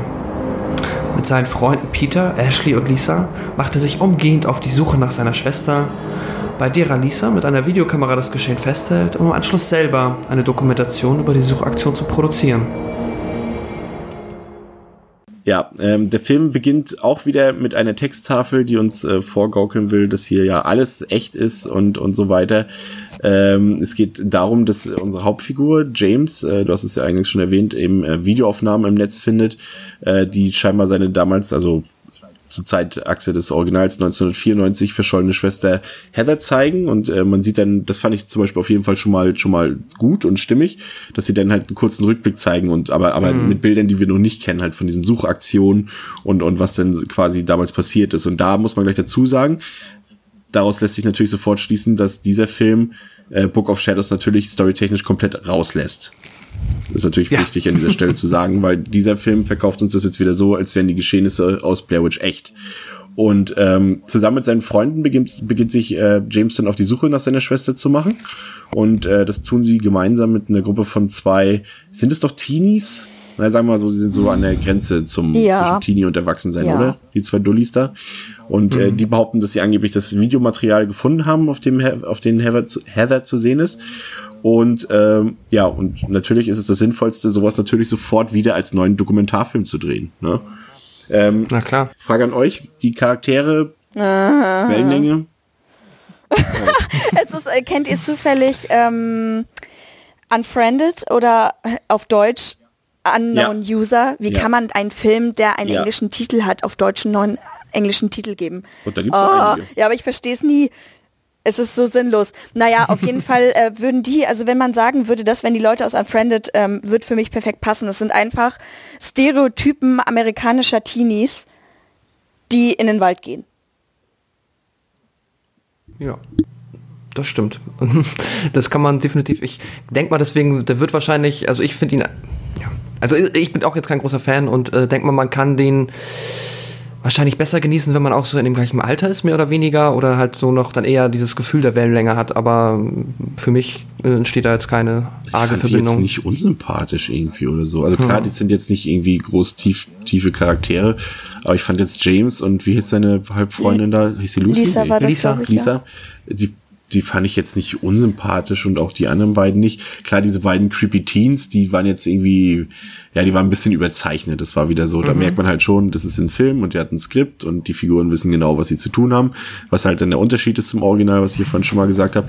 Aber ich fand die jetzt nicht unsympathisch. Also ich habe die jetzt nicht ungern verfolgt bei ihrer, bei ihrer Reise in den Wald. Also es ist halt einfach nicht so, dass diese Charaktere mich irgendwie äh, berühren ist das falsche Wort, aber dass die irgendwas in mir auslösen. Es ist halt dieses typische, oh ja, wir machen Horrorfilm, wir haben eher amerikanische Teenies, ja, lass mal die nehmen. Wir haben irgendwie die, die Schnuckelige, die dann so einen Crush auf, äh, auf die Hauptfigur hat, also auf ihren eigenen Protagonisten da. Und er ist halt so der smarte Boy, der halt seine, ähm, seine Schwester suchen möchte. Oh ja, wir brauchen noch was, ja, lass mal so ein, so ein random Pärchen einstreuen. Und dann kommen die beiden, äh, die beiden, ich hätte fast Rednecks gesagt, das stimmt ja nicht, aber die beiden Leute aus dem Dorf, die sich da irgendwie anschließen, oh, wir haben eine schöne Reisegruppe. So wirkt es halt auf mich. Es ist halt an denen einfach nichts Besonderes. Du hättest die beliebig austauschen können gegen andere amerikanische Teenies aus Horrorfilmen. Aber ist das nicht genau das, was wir eben kritisiert haben, dass eben zum Beispiel bei Teil 2 die Figuren so stereotypisch sind, weil sie alle irgendwas Besonderes sein müssen, eine Wickerhexe, Gothic oder sowas. Und hier hast du halt random Leute, so auch wie im ersten Teil mehr oder weniger. Das fand ich jetzt eigentlich gar nicht so. Na, aber es sind ja quasi beide Extreme, die du hast. Also ich find's toll, wenn du, wenn du Charaktere hast, die irgendeine Bedeutung haben und die irgendwas ausdrücken können. Und das können weder die mega überzeichneten noch die 0815 Leute für mich. Ja, ja, das ist richtig, ja. Das stimmt. Was zum Beispiel eine Serie ist, die da einen coolen Cut damals gefunden hat, war für mich zum Beispiel Walking Dead. Wenn wir gerade schon bei so Charakteraufbau sind, Jetzt weil das waren zum gespannt. Beispiel, das waren für mich damals so Leute, ich glaube, wir haben tatsächlich mal kurz über Twitter drüber geredet, kann das sein? Naja, haben wir auch. Mal so in dem Verlauf. Also mittlerweile, ich gucke die Serie nicht mehr, weil sie sich für mich einfach verbraucht hat. Aber ich fand es damals total cool, dass du Leute hast, die eben nicht diesem 0815 Schönheitsklischee äh, entstanden sind, was man halt so von vielen Serien hat, dass du normalerweise, wenn du eine Gruppe von Frauen hast, du hast keine Durchschnittsfrau, du hast immer die mega American Beauties. Und genauso hast du auch nicht mal eine, was weiß ich, lass es eine Rockergruppe sein, du hast nicht die äh, Metal-Nerds, sondern du hast automatisch immer geile Biker-Männer, so. Und bei W- The Walking Dead war naja, es halt also so. Daryl ist auch, äh, ne? Ja, ja, genau. Deswegen jetzt komme ich zu The Walking Dead so. Und das sind irgendwie so Leute, du hast da keinen, der, der mega sympath ist oder so. War für mich damals zumindest so. Und du hast niemanden, von dem du denkst, ja, aber er ist auch irgendwie, am Anfang hast du das Gefühl, er ist so ein Waschlappen. Also natürlich macht ihn Ja, das auch irgendwie so sympathisch, nicht, aber. er, am Anfang wussten sie nur nicht, dass er eine Hauptfigur wird. Ja, ja, genau. Und ich finde diesen Aufbau aber so schön, dass du halt normale Menschen hast, die aber alle auch irgendwie einen Charakter haben. Also auch wenn zum Beispiel sich, wie, wie heißt der, ich habe zum Beispiel vergessen, wie die Hauptfigur heißt. Rick? Ich wollte gerade Robert sagen. also Rick. Ja, ist ja an sich nichts. Also Rick Robert hat sich zum Beispiel gar nicht weiterentwickelt. Ne, Hm. sind doch zum Dutschback, total, finde ich. Also er war er, er, sympathisch war er noch nie. Nee. Das soll jetzt auch nicht der Walking Dead Cast werden, aber, aber ich finde, dass mit ihm ist die Serie gleichzeitig auch gefallen. Umso unsympathischer er wurde, er war ja am Anfang noch ein relativ intelligenter und cleverer Typ, aber mittlerweile ist ja die einzige Lösung, wir müssen alle umbringen und deren Gebiet erobern. Eine andere Lösung gibt's ja bei Walking Dead nicht mehr. Ja, oder Wein. eh Oder Wein. Und da, also, naja, egal. Walking Dead, das können wir auch gerne irgendwann mal. Wir haben ja noch nie über eine Serie hier geredet, aber da kann ich gerne zehn Stunden lang am Stück abhaten. Und ich mochte die Serie früher am Anfang wirklich, aber Ich weiß auf jeden Fall, glaube ich, was Katha meint. Und ich, Ja. ich mag das zum Beispiel auch immer sehr, ähm, Walking Dead habe ich nie gesehen, ähm, aber bei äh, vielen englischen Produktionen, das finde ich halt, die ähm, kriegen es besser hin oder auch generell einfach nicht amerikanische Produktionen, ähm, einfach mal so ein, eine Gruppe von Menschen zu irgendwo reinzuschmeißen, wo du halt siehst, ja, das ist halt wirklich mehr oder weniger jetzt ein Querschnitt in Anführungszeichen. Die müssen nicht allen diesen ähm, ja, Klischees entsprechen und die müssen halt nicht alle so fabelhaft aussehen, sondern ne, das sind halt einfach mal so Durchschnittsmenschen. Ja, und das geht im Film hier auch ab, meiner Meinung nach. Unsere Figuren wollen dann die Nacht, äh, die, erste, die erste Nacht im Wald verbringen und ähm, testen dann erstmal die neue Technik aus, weil das ist ja einer von den äh, Neuzugängen äh, in dieser in dieser Neuadaption oder Sequel, wie auch immer. Auf was einigen wir uns jetzt? Nennen wir es einfach Sequel, es wird eigentlich ein Ja. Sequel sein. Ähm, die Drohne. Oh, Wow, die Drohne, äh, die später dann ja auch noch für den dümmsten Moment des Films sorgen wird. Ähm, aber hier wird schon mal angeteasert, okay, Leute, wir machen zwar jetzt genau denselben Quatsch, den wir damals schon mal in gut gemacht haben, aber wir haben auch neue Technik dabei. Wir haben Drohnen dabei. denn wir sind ja Filmstudenten. Wir haben mega die Kohle, um uns so eine Drohne zu kaufen. Ja, Oder sind sie nicht im sogar nicht Schüler kaputt und sie will irgendwie das... Ah nee, Studenten sind das schon, ne? ja, ja, ich glaube, so war's. Ähm, ja, und in der Nacht äh, gibt es dann natürlich wieder die obligatorischen Geräusche. Das zeigt auch schon, dass hier wirklich nach 14, 15 Minuten schon die ersten Horrorelemente reinkommen und auch ganz wenig subtil, dass äh, der Wingard hier ähm, eine andere Richtung einstellt. Also er will den Horror auf jeden Fall expliziter zeigen und er will ihn direkter zeigen. Das zieht er ja dann auch wirklich straight durch den ganzen Film durch, wie wir noch äh, gleich besprechen werden. Aber das wird schon relativ früh klar, dass er zum einen ähm, mehr aus Tempo drückt und dass er den Horror zum einen schneller kommen lassen will und vor allem eben direkter. Ich glaube, das ist schon so eine Sache, die wahrscheinlich dir, Katharina, negativ aufgestoßen ist, oder? Nö, nicht unbedingt. Also auch wenn ich das Subtile sehr gerne mag, war es für mich jetzt nicht so übertrieben, dass ich gesagt habe, ähm, es stört mich. Und sogar einer dieser Momente, wo, äh, wo es alles andere als subtil war, ist auch einer meiner Glanzmomente des Films. Und es gibt nur zwei und den zweiten habe ich vergessen. also gibt es eigentlich nur noch diesen einen. Ja, und, und, und so ist es dann auch so, dass äh, der eine von diesen, wie, wie, wie du es vorhin, äh, nennen wir sie mal trotzdem Hinterwäldler Teenies, ähm, der Lane irgendwie nur pinkeln wollte und dann verschwunden ist, dann taucht er doch wieder auf und es ist alles ein bisschen mysteriös und am nächsten Morgen hängen überall in diesem ähm, aufgeschlagenen Camp die bekannten Strickmännchen rum. Halt nicht nur eins, sondern zig Stück davon. Und die Besonderheit, und das ist jetzt tatsächlich äh, schon eine Andeutung auf einen Tricky Twist, ähm, es ist 14 Uhr. Sie sind jetzt nicht sonderlich spät schlafen gegangen oder so. Und sie wachen einfach nachmittags um 14 Uhr alle auf. Und das ist ja schon ein bisschen merkwürdig, oder? Auch für Habt mich ist da das nichts? Ungewöhnliches. Ja,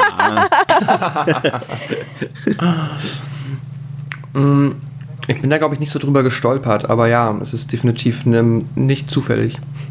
Nee, ich bin gespannt, was du da jetzt raushaust. ich hau da erstmal noch gar nichts raus. Das hauen ja die Leute nachher selber raus. Aber ich dachte, ihr habt da schon irgendwie ähm, die ersten ähm, Gedankenströme bei der Erstsichtung zugehabt und euch irgendwas Nee. dabei gedacht oder wirklich Ach, okay, random? ich dachte, du erzählst uns jetzt noch irgendeinen Nee, ich hab Special jetzt hier Fact kein dazu. Reveal. Okay, okay. Nee, nee, nee, nee.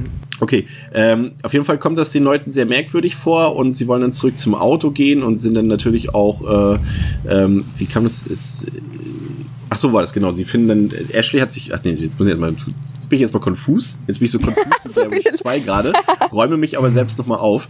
Also die Leute wollen dann zurück zum Auto gehen, weil ihnen das schon alles ein bisschen merkwürdig vorkommt und auf dem Weg dahin verletzt sich Ashley ähm, Genau. am Fuß. Und äh, gleichzeitig findet man dann bei Lane Schnur, die auch gleichzeitig ähm, an diesen Strickmännchen befestigt war. Und Ja. äh, Lane und Talia heißt sie? Talia, ne? Ja. Äh, die gestehen dann, dass sie diese Strickmännchen selbst gemacht haben, um denen zu zeigen, ja, hier, sowas passiert hier wirklich und ihr merkt doch, 14 Uhr, das kann doch nicht sein, dass wir so lange schlafen, außer die Katharina, von der habe ich gehört, die macht das auch immer so, aber ansonsten passiert das nicht. Und die zoffen sich dann und zanken sich dann so ein bisschen und die Gruppe trennt sich dann. Also unsere eigentlichen Protagonisten gehen in die eine Richtung und Talia und, und Lane gehen in die andere Richtung und sie laufen dann mehrere Stunden und wandern durch den Wald. Sie haben auch ein GPS dabei, also kann eigentlich nicht schief gehen. Ja, und plötzlich stellen sie fest, dass sie im Kreis gelaufen sind. Und das frustriert die Leute natürlich, zumal ja Ashley auch verletzt ist und die Sache scheinbar doch schlimmer ist als erwartet. Und dann äh, kommt äh, die dumme Szene Nummer eins, der missglückte Drohnenflug. natürlich. Das ist der einzige Grund, warum da eine Drohne bei ist, ist, damit sie kaputt gehen kann oder verschwindet. Ja. Wie fandet ihr äh, generell so diesen, diesen, ja, Abschnitt des Films? Ich merke, ihr seid überhaupt nicht zu begeistern für diesen Film. Nee. Sorry, nee, ich, ich finde den halt eigentlich verhältnismäßig hübsch. Ich finde die Figuren jetzt nicht krass schlimm, also die sind mir nicht arg auf den Keks gegangen, aber ich finde den insgesamt unfassbar belanglos, leider, den Film. Der hat mir einfach nicht viel gegeben und hat mir halt auch überhaupt nicht, weil der halt auch, wie du es gesagt hast, mir so ein Retail ist, ähm, habe ich die ganze Zeit immer gedacht, jetzt, ich, ich würde jetzt, also wenn ich jetzt nochmal im Nachhinein ähm, Anschluss an diesen Podcast mir nochmal quasi aussuchen könnte, welchen Blair Witch ich gucke, würde ich halt wahrscheinlich eher noch dreimal den ersten gucken, das Original, anstatt Hundertmal mindestens. Das, ja, ähm, entsprechend, ja. Ähm, ja, das also, tut mir leid, dass ich für den jetzt nicht so zu begeistern. Du, du fandest ihn am Anfang, ich glaube, Ich war, du als, ich habe den im Kino gesehen und ich war total Mhm. begeistert von dem Film. Okay. Also das äh, muss ich jetzt mittlerweile, ich habe ihn ja jetzt nun gestern dann zum zweiten Mal gesehen und da ist er deutlich nach unten gegangen. Aber äh, Mhm. im Kino fand ich den mega, was aber zum einen daran liegt, weil ähm, erstmal ein Horrorfilm im Kino ist immer schon mal per se gut, unabhängig davon, ob, ob Mhm. die Qualität, aber einfach weil weil es bei uns so wenig Horrorfilme ins Kino schaffen, ist es immer gut, wenn überhaupt mal einer im Kino läuft. Das stimmt. Und ich fand, der hat eine sehr, sehr gute Stimmung und Atmosphäre, würde ich auch jetzt immer noch behaupten. Natürlich sieht das alles nicht mehr so aus wie Teil 1, soll es ja auch gar nicht, weil der Film ja im modernen Ja. Zeitgeschehen äh, spielt oder in der Aktualität. Und äh, ich fand, der hat eine sehr, sehr gute Soundkulisse. Also es sind, äh, also der Film klingt einfach sehr gut, was zum einen natürlich darin liegt, dass äh, Wingard hier eben dieses Subtile rauslässt und viel und darüber lässt sich eigentlich gar nicht streiten. Das finde ich auch ehrlich gesagt ziemlich ärgerlich. Sehr, sehr viel Wert auf Jumpscares legt. Also es ist ja wirklich, vergeht ja letztendlich, das haben wir jetzt noch nicht erwähnt, aber selbst in diesem ersten Teil, wo eigentlich noch nicht so wirklich was passiert, hast du alle 20 Sekunden irgendein lautes Geräusch oder irgendjemand ploppt plötzlich vor der Kamera auf oder irgendwie was. Äh, Alleine Ja. dieser Fuß. Wie oft sich dieses Mädel diesen Fuß offenbar mehrfach bricht, so laut wie das knackt. Oder? ja. Ja, es Ja, das ist, stimmt. Es ist halt irgendwie, ja, er er versucht halt so ein bisschen in eine andere Richtung zu gehen. Und das Problem ist halt, du hast halt durch die Filme, die in den Jahren zuvor rausgekommen sind, durch diese ganzen Conjuring-Sachen, Insidious und sowas, bist du hast einen totalen Overload und Overkill an Jumpscare-Filmen gehabt und das ist, Blair Witch ist jetzt eigentlich nicht das, was man damit in Verbindung bringt. Deswegen war das schon ein bisschen merkwürdig, dass er so extrem auf moderne Sehgewohnheiten getrimmt war, weil wie gesagt, der Regisseur ja eigentlich wirklich sehr, sehr gute Filme schon gemacht hat. Also Your Next, ich weiß nicht, ob ihr den kennt, aber der, dieser Home Invasion Horrorfilm, der war mega gut und The Guest auch ein richtig, richtig guter Film. Und deswegen war ich sehr irritiert davon, dass er gerade da so inspirationslos zu Werke geht. Also würde ich euch auf jeden Fall recht geben. Ähm, ja, okay, wir können ja dann in der Story auch so vorgehen, dass wir zu den wenigen Highlights kommen. Ähm, in der Story selbst ist ja so, äh, da verschwindet ja zwischendurch Peter, der ist ja auf einmal spurlos verschwunden, weil er irgendwie von irgendwem verfolgt wird im Wald, wir wissen noch nicht genau warum. Aber Talia und Lane, die ja zwischenzeitlich weggeschickt worden sind, tauchen ja dann plötzlich wieder auf und behaupten, dass sie seit Tagen durch den Wald gelaufen sind, aber es ist nicht hell Ohne- geworden. Genau. Ja. Und, und Ja. als dann die Nacht zu Ende ist, stellen halt auch unsere, unsere, ich nenne sie jetzt mal unsere zwei Hauptfiguren, Lisa und James, halt fest, dass es immer noch dunkel draußen ist, obwohl die Uhrzeit was ganz anderes sagt. Und nebenbei sind dort dann die Steinfiguren und die vorhin angesprochenen Riesenstrickmännchen da. Also es, ja, es ist schon ein bisschen, äh, ja, wie gesagt, schneller, höher, weiter, mehr von dem, was wir schon kennen, so. Ähm, aber diese, diese Zeitachse, das ist, ähm, habt ihr euch da gar keine Gedanken drüber gemacht? Echt nicht. Aber es wird doch nicht ohne Grund die ganze Ich Zeit glaube- gesagt, hier, oh, guck mal auf die Uhr und, und guck mal, es wird einfach nicht hell und so, dass sie da gefangen sind in so einem, ähm, Raumzeitkontinuum, oh mein Gott. Nee, ich habe Ja. mich wirklich, ähm, vielleicht sage ich noch mal kurz, wie ich den Film insgesamt fand, damit wir die, äh, die Dreierrunde komplett haben. Ähm, für mich war es bitte? halt Ich, hab, ich bin noch lange nicht am Ende. Nein, Nein, nein, nicht das Fazit, aber so, das Zwischenfazit. genau. Ähm, für mich war es halt auch nicht so, ähm, um auf den Punkt nochmal kurz zurückzukommen, dass ich die Figuren schlimm fand, aber ähm, wie Pascal gerade schon zum Film sagte, dass er belanglos ist, fand ich halt auch die Figuren belanglos. Das ist eigentlich mein äh, Kritikpunkt an denen.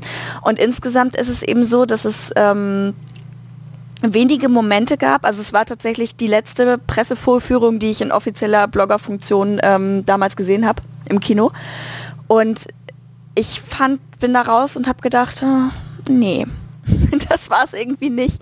Und vor allem äh, gehörte eben dazu, dass ich das Ende nicht so toll fand. Da gehen wir dann ja noch äh, genauer drauf ein. Und Ja. wie gesagt, dass dieser Weg dahin mit diesem Mädel das immer wieder mit seinem Fuß zu tun hat. Und dann ist da ein unsichtbares Wesen, das ihn jagt, also den Peter. Und er ist dann verschwunden. Aber so richtig, ja, ist es jetzt eine Suche, suchen sie ihn jetzt, ist er jetzt eigentlich noch da, ist er jetzt schon tot, was auch immer. Es war für mich auch so ein bisschen konfus.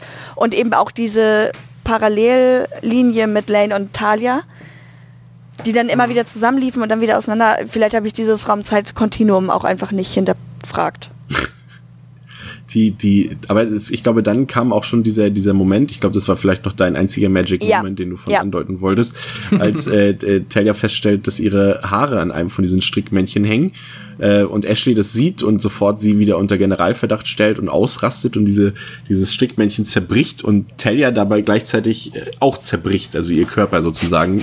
Äh, und das ist ähm, Was für ein Effekt. Das war cool.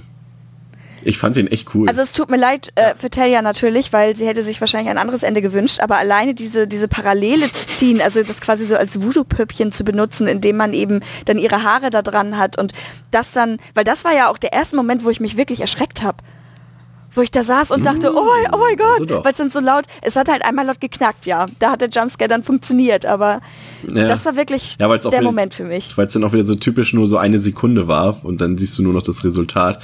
Aber es geht ja dann weiter, so Wingard ist ja dann wirklich so, dass er dann äh, hier wirklich dann auch die Gewaltschraube so ein bisschen hochgeschraubt, ich hasse das, Schraube hochgeschraubt. äh, hochgedreht. Ja, hochgedreht hat.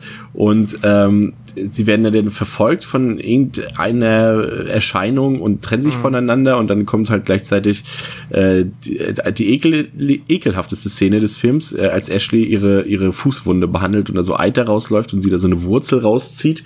Das war wirklich schon ein bisschen ekelhaft, muss ich sagen. Aber es folgt dann halt auch direkt dann, äh, um, das definiert auch sehr gut die Fallhöhe des Films, die, die große Idiotenszene des Films, als sie auf ihrer Flucht im Wald plötzlich diese Drohne, die vorhin abgestürzt ist, im Baum findet und mit ihrer Verletzung diese Drohne holen will vom Baum mhm. und dabei abstürzt. Was zur Hölle war das? Wie, also das ist wirklich, also dumme Drehbuchentscheidung in Perfektion. Wer segnet sowas ab? Ganz ehrlich, das sieht doch jeder, also selbst der mh, hm, unerfahrenste Filmfan stellt doch hier an dieser Stelle fest, das ist einfach unglaublich bescheuert. Da, äh, also so eine Kritikpunkte würde ich euch definitiv, äh, würde ich euch bei solchen Kritikpunkten immer recht geben. Ja, das ist äh, auch, also es passt irgendwie auch nicht so, finde ich, zur Figur und ja, es ist einfach offensichtlich halt genau das, was sie jetzt nicht mehr machen sollte. Ja. Und genau das Gegenteil von dem, ne, es ist nicht nur, ich sag mal, es ist nicht nur eine schlechte Idee, sondern es ist halt, na, wie sagt man, das schlechteste, die schlechteste Idee, die sie haben könnte. Ich dachte übrigens immer, das ist ein Wurm ja. in ihrem Fuß. Ich habe nie gesehen, weil es sich so bewegt hat. Ich dachte tatsächlich, ich dachte nicht, also eine Baumwurzel oder was soll das denn eigentlich sein? Mhm. Aha. Eigentlich schon, ja. Witzig. Aber es sieht tatsächlich seltsam aus, ist mir gestern auch aufgefallen. Also das ist, äh, aber da ja eh nicht weiter drüber geredet wird, ist es auch wieder mal egal für den Film eigentlich. Da hätte jetzt auch ein Schlumpf rauskommen können. Die hätten eh nicht drüber weiter irgendwas gesagt. Ja, witzig. Also das ist halt auch so ja. eine Sache gewesen, die ich nicht verstanden habe. Also Verletzung, klar, total doof, dass die nicht heilt. Tut mir auch total leid, weil es tut bestimmt auch total weh. Aber nein, wirklich. Es ist, ein Moment, wo ich denke, nein, nein, ich oh je, aber äh, warum soll da jetzt irgendwas drin sein? Also, wie gesagt, ich habe. Also die Wurzel, das ist, glaube ich, hat, glaube ich, dieselbe Kausalität wie eben äh, das, was Talia geschehen ist. Ja. Weil da ja auch Wurzel, Baum, Ast, Ast zerbricht, sie zerbricht. Irgendwie sowas muss hm. es damit irgendwie zu tun haben, aber es wird ja letztendlich gar nicht irgendwie. Und das ist halt schade. Weil es dann nämlich. Ja, natürlich aber vielleicht auch nicht, weil lieber keine Erklärung als eine schlechte Erklärung. Ja, aber ich finde es halt doof, so Elemente, Elemente einzubringen, die dann am Ende vollkommen belanglos sind. Äh, belanglos ist, glaube ich, mein Wort des Films. So ein bisschen. Merke ich gerade. Ja, ja, weil die halt auch, da fehlt mir halt auch wieder so ein bisschen der rote Faden einfach, was dieses Übernatürliche angeht. Ist jetzt, ich finde es halt so nett, dass das Original halt eigentlich mehr oder weniger fast gar nichts Übernatürliches hat. Und ich finde, das braucht es auch nicht so krass. Und das ist, ähm, ja, mir alles eine Spur zu, zu crazy, muss man sozusagen. Und es wird noch verrückter, als es nämlich beginnt, kräftig zu regnen und Lisa und James auf ihrer Flucht dann an der berühmt-berüchtigten Rustin Parr Hütte ankommen. Und äh, James glaubt dort Heather zu sehen, äh, findet stattdessen aber nur Peter in der Ecke und er fühlt sich dann irgendwie verfolgt und verbarrikadiert sich. Und äh, dann sehen wir draußen, wie Lisa dort wartet und plötzlich eine Kreatur hinter ihr auftaucht und sie vor dieser in den Keller flüchtet. Und äh, dort findet sie dann einen äh, Lane wieder, der aber sichtlich gealtert mhm. ist, äh, was dann wieder das Raum-Zeit-Kontinuum äh, betrifft, ne? Was ja. ja komplett missachtet hier weil ihr mich irgendwie hasst oder so, ich weiß es nicht. und ähm, dieser stößt Lisa dann in einen Tunnel, was dann für mich zeitgleich noch einer der weiteren wenigen Höhepunkte ist, äh, diese diese Szene, wo, wo, wo Lisa in diesem Tunnel, in diesem unterirdischen ist, ist schon sehr klaustrophobisch, muss ich Die sagen. Die hat mich mega Stimmt. genervt beim zweiten Mal gucken. Gen genervt? Ich war, also jetzt positiv nee, genervt? Nee, richtig. Ich habe mir das angeguckt Boah. und sie steckt da in diesem Tunnel und sagt dann, ja, ich muss weiter, ich muss weiter. Und ich denke so, ja, krabbel doch los. Also da bin ich wirklich ein bisschen ungeduldig gewesen. Vielleicht lag das auch an meiner Tagesform, ich weiß nicht, aber ähm, das hat mich wirklich ein bisschen negativ gestört. Ich hätte den Film ja gerne mit euch zusammen Jetzt im Nachhinein sagen. Am besten damals im Kino, weil ich dann so, so dann hätten wir drei nebeneinander gesessen und alle so am Ende, und wie war's? Und ich so, wow, mega, und hätte so in eure bitter enttäuschten Gesichter geguckt. Aber es gab, glaube ich, äh, das fand ich ganz cool, äh, in Berlin damals haben sie den ähm, so im Zuge so, einer, so eines Presseevents, glaube ich, tatsächlich in so einem Open-Air-Wald-Kino. Ja, War das nicht mit genau, genau. Ja, ne? Ja. Im Teufelsberg, ne? Cool. Genau, ja, ja, ja. diese Wetterstation da. Ja. Das ist cool. Da waren die Leute auch noch begeistert. Ein paar ja, weil die Aktion die cool war. Hatte, man, ja. man darf ja nicht vergessen, dass es dann eben auch ähm, der Mix macht es, weißt du. Ja. ja. Ähm, Lane, äh, nicht Lane, äh, Lisa stößt dann auf dem Dachboden wieder auf James und äh, die beiden beobachten so ein flüchtiges, helles Licht, das durch die Fenster scheint. Ich lese gerade die Wikipedia übrigens vor und in die Wände einschlägt, bevor es wieder verschwindet. Äh, sie versuchen dann ohne Erfolg, die, ich lese es gerade die Tür zu verbarrikadieren. Und James befiehlt Lisa, sich in die Ecke des Raumes zu stellen und sich nicht umzudrehen. Er beschuldigt sich, verzweifelt für ihr Schicksal. Habe ich mich hier, habe ich was raus, vergessen rauszukommen? Entschuldigt sich. Nee, entschuldigt Ä sich. Ja. Und dann? Als eine Gestalt, die man nicht sieht, den Raum betritt. Genau. Im Glaube, Heathers Stimme zu hören, dreht sich James nun doch um und wird getötet. Lisa nutzt Lanes Videorekorder, um indirekt sehen zu können, was hinter ihr ist. Sie geht langsam rückwärts, aber als sie James Entschuldigung erneut hört, dreht sie sich um und wird außerhalb des Bildes attackiert. Die Kamera fällt und das Bild ist schwarz. Das ist ein Zitat aus Wikipedia, ich betone es nochmal, äh, damit mir nicht dieser Fauxpas nochmal passiert, wie beim ersten Teil, dass ich einfach nicht mehr weiß, was da passiert ist. ähm, das Ende ist ja schon so ein bisschen, das geht ja doch schon so ein bisschen Richtung Remake. Ne? Das hat natürlich hier so ein paar ja. ergänzende Sachen mit bei und so ein paar, aber es ist letztendlich, das Resultat ist ja eigentlich dasselbe. Ja. Außer man, man sieht doch, wie war das noch? Irgendwas wird doch noch erklärt. Ähm, es wird doch noch erklärt, diese, diese Spiegelung, diese ähm, mhm. aus dem Ursprungsvideo, was, was James am Anfang sieht, wo er seine Schwester sieht, das wurde doch hier noch irgendwo erklärt, ne? Weil das doch genau, also man sieht im Grunde nachher, dass dieses Video, also man geht ja davon aus, dass das Video das ist, was Lane und Talia hochgeladen haben, weil sie es ja behaupten. Und ja. später kommt dann eben raus, dass die beiden das nicht waren, sondern dass das Video auf ja, mysteriöse Weise im Internet ähm, erschienen ist. Und zwar ist es nachher Lisa, die da zu sehen ist und nicht Heather.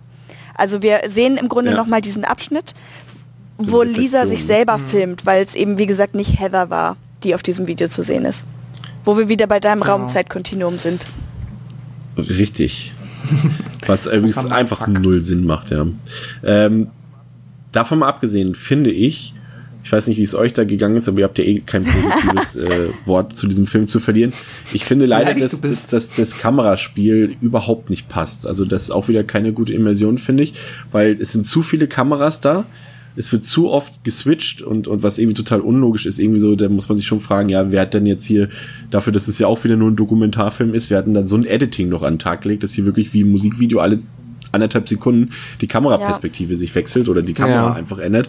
Und so eigentlich für Found Footage ist ja eben genau dieses Spiel mit der Kamera eigentlich das Genre definierende Merkmal, wenn man so will. Und wenn das nicht funktioniert in so einem Film, dann ist das schon mal, wird es kein guter Film mehr, finde ich, weil es irgendwie so, das Original hatte immer so längere Einstellungen einfach, wo die Kamera dann auch mal ruhig gehalten hat oder einfach mal auf dem Motiv verweilt hat. Aber hier ist es wirklich so zack, zack, zack, wie in so einem Actionfilm geschnitten.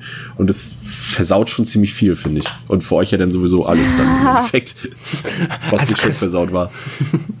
Warte doch das Fazit ab, aber ja, ähm, nee, das stimmt. Ich finde auch, äh, der Found-Footage-Effekt ist hier, ähm, er rückt sehr weit in den Hintergrund tatsächlich und ähm, ist, ja, ich hätte mir halt auch gewünscht, dass das, ähm, es ist so blöd, es ist irgendwie, sich zu wünschen, dass es näher am Original ist, wäre er halt natürlich man dann, wahrscheinlich hat man dann vorgeworfen, dass es halt wirklich nur ein 1 zu 1 Remake ist, so, was man ja auch dann oft nicht so toll findet, aber ähm, ich finde schon, dass der sich einige ich finde, dass er nicht alles gut transportiert, was den ersten besonders macht. Ähm, ja, auch die Dialoge, ne? Halt dadurch, dass sie halt eben geskriptet und nicht mehr Ja. improvisiert sind, wirkt es halt einfach wie ein Film, ne?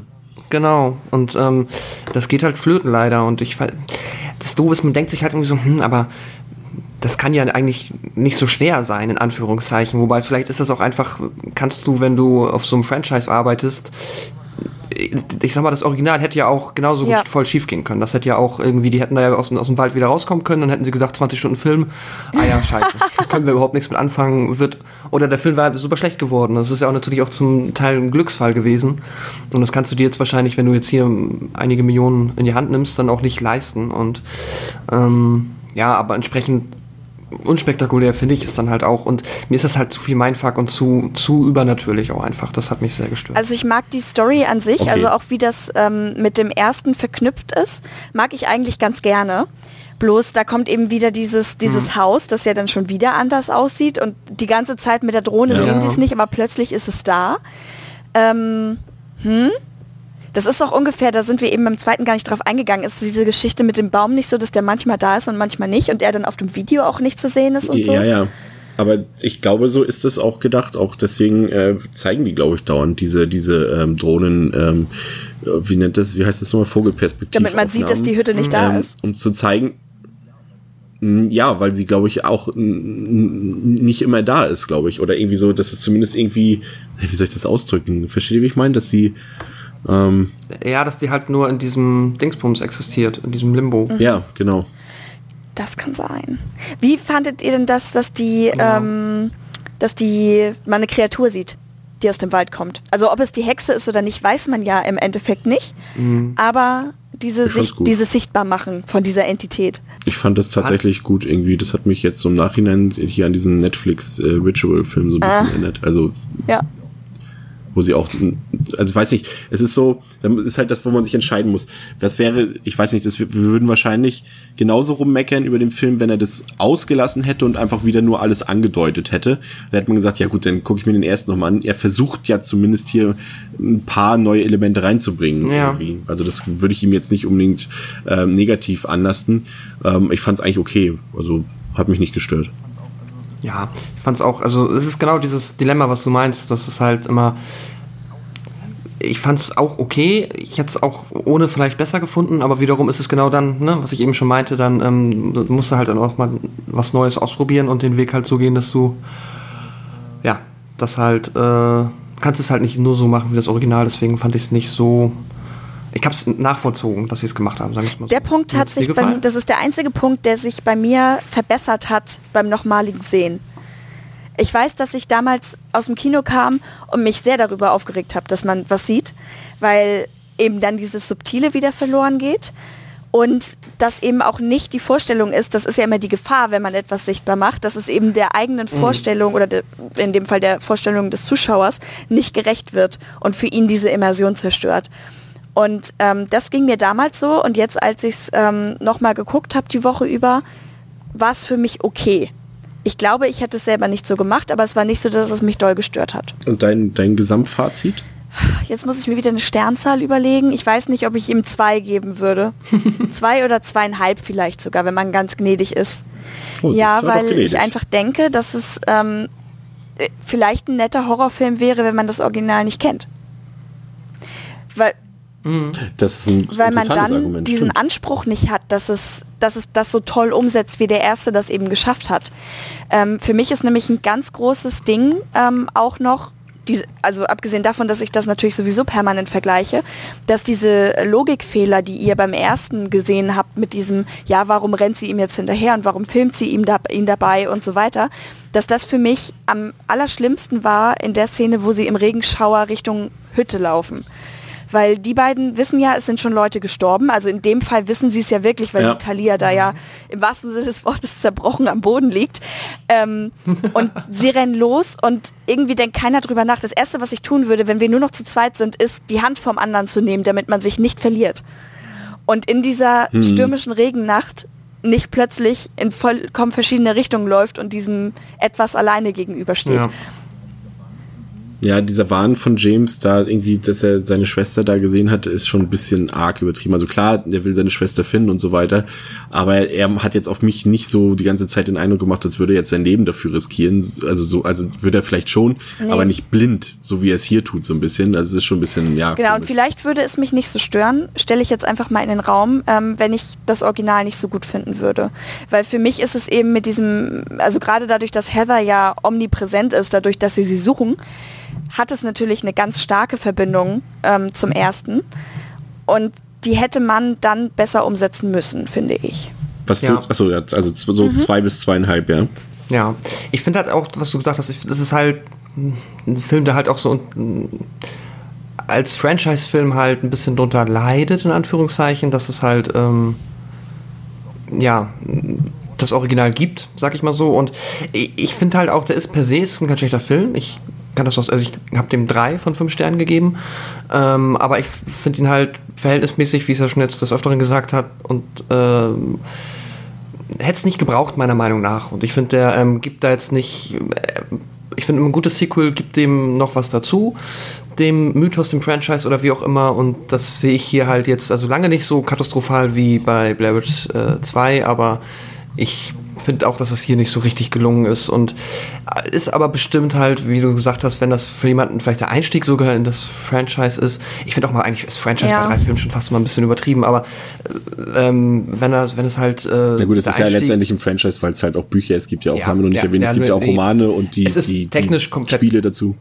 Ja, genau. Nee, es ist technisch komplett korrekt, klar. Aber es, im Endeffekt hast du halt die drei Filme, genau. Aber wenn das jetzt der erste ist, dann denke ich, kann, kann man da schon ähm, gut Spaß haben, wenn man über die ein oder andere äh, dumme Entscheidung und leicht flachen Klischeefiguren über, äh, drüber hinwegsehen kann. Ja, ja also ich, ich fand, fand den, achso, deine drei Sterne hast du gesagt, ne? Genau. Also ich fand den halt, wie gesagt, im Kino damals echt gut. Jetzt im Heimkino hat er dann einen anderen Eindruck auf mich hinterlassen zum einen, die Immersion stört mich halt massiv, diese zu vielen Kameras, zu viele Schnitte, das hat halt dann überhaupt kein, kein bisschen Authentizität mehr. Äh, die Figuren handeln dümmlich und auch diese, ja, diese gestellten Dialoge, das wirkt halt unglaubwürdig. Das lässt es halt wie ein Film ja. wirken und nicht wie eine Dokumentation oder sowas. Es gibt hier ein paar, hier und da mal ein paar neue Erklärungen dafür, aber gleichzeitig wirft der Film auch viele Fragen auf und beantwortet darauf dann nichts. Ähm, ich finde, das ist was mich auch ein bisschen genervt hat, ist diese endlose Jumpscare-Montage. Also das hätte sich der Film echt sparen können, weil der Film so genug Atmosphäre eigentlich mitbringt, um auch so zu gruseln. Mhm. Da hätte man nicht dauernd diese, die Jumpscares drin haben müssen. Das hätte ich halt von Adam Wingard zumindest einfach deutlich mehr erwartet. Und äh, ja, die, die Subtilität ist halt nicht mehr vorhanden. Alles, der Horror setzt früher ein, ist expliziter, direkter. Aber ich muss halt auch sagen, dass ich den Film durchaus unterhaltsam fand dabei und irgendwie auch spannend, weil ich irgendwie schon wissen wollte, was da jetzt passiert und äh, wie sie das auflösen und so weiter. Und äh, den Punkt gebe ich Blair Witch auf jeden Fall. Hat auch ein paar spooky Momente, wie, wie Katharina schon gesagt hat, die, die, die Erscheinung dort und sowas, das ist schon ein paar nett, oder auch eben dieses Durchbrechen des Körpers von Talia, ähm, das sind schon ein paar nette Momente auf jeden Fall. Aber es gibt halt zu wenig Überraschungen und zu wenig Neuigkeiten. Also ich würde sagen, solide, aber unnötig. Drei von fünf Sternen. Witzig, dass ihr beide drei gebt. Ja. Du, das ist keine, Neuer keine Neuerung hier bei uns. Äh, das ist, wäre seltsam, wenn Pascal und ich die Bewertung geben würden. Was mir tatsächlich ja. eben nur ähm, noch ja, aufgefallen ist, ich habe jetzt nebenbei auch mal ähm, Wikipedia aufgemacht und mir so das, das Ende nochmal durchgelesen. Ähm, was ich jetzt gerade ganz interessant finde, ist, dass sie wieder mit diesem Stimmenhören spielen. Also, dass die der letzte Tod in dem Film, Stimmt. eben der von, von der Lisa, ähm, dadurch ausgelöst wird, dass sie, obwohl sie ja mitbekommen hat, dass ihr Kumpel da direkt vorher das Zeitliche gesegnet hat, ähm, trotzdem darauf reinfällt, dass seine Stimme nochmal zu hören ist. Ja. Und dann hat man eben dieses ganz klassische ja, Ende, dass das die Kamera umfällt und alles schwarz ist und das war's dann. Ja. Ähm, meine abschließende Frage, würdet ihr euch noch irgendwas wünschen aus dem Franchise? Noch einen neuen Film, ein richtiges Remake oder irgendwas, was nochmal direkt anschließt am ersten Teil oder wie ich vorgeschlagen habe, eine Serie, die sich einfach vielleicht mit den einzelnen Geschichten rund um will. Das, also das würde ich mir, das kann ich mir sehr gut vorstellen, einfach so American Horror Story like, ähm, einfach so mit den mit diesen kleinen Geschichten von den einzelnen Figuren über Rustin Parr und wie ist die Hexe noch? Ähm, weißt du es noch? Ich hab den Namen gerade vergessen. Ellie Catwalk? Ja, irgendwie so. Und, und sich mit diesen Figuren beschäftigt, immer vielleicht eine Folge pro Person oder sowas und da so Geschichten drüber erzählt. Das könnte ich mir gut vorstellen. Aber ich muss auch zugestehen, für mich ist es halt nach dem ersten Teil erzählt gewesen. Ich hätte nie was dazu noch gebraucht. Du Ähm, mir ging es im ersten? Teil so, dass ich sehr gerne mehr über den Hintergrund gewusst hätte. Also die haben sich ja viele Gedanken darum gemacht und ich finde, ähm, wer jetzt die Blair Witch war, was sie genau da angestellt hat und wie dieser ganze Verlauf war, das weiß man ja eigentlich nach dem dritten immer noch nicht so ganz richtig. Und ich bin ein sehr großer Reportagenfan und für mich wäre das einfach total toll, wenn das nochmal im Stile einer, einer echten Reportage ähm, gezeigt wird. Einfach, dass man sagt, ähm, so und so könnte man sich das vorstellen, so und so soll das damals gewesen sein und dann eben vielleicht auch nochmal auf diese ähm, besonderen Fakten, die wir zwischendrin ja schon eingestreut haben. Also ob es jetzt dieses ähm, Codewort war, das sie hatten oder dass sie eben wirklich ähm, Essensrationen nutzen mussten, dass man das alles nochmal gesammelt hat, aber eben nicht in dieser, also es gibt ja diese kleine Reportage, aber das einfach nochmal im größeren Stil und dann auch nicht als Interview mit den, mit den Regisseuren, sondern einzeln aufgezogen. Sowas würde mir sehr gut gefallen, weil ich sowas einfach total liebe.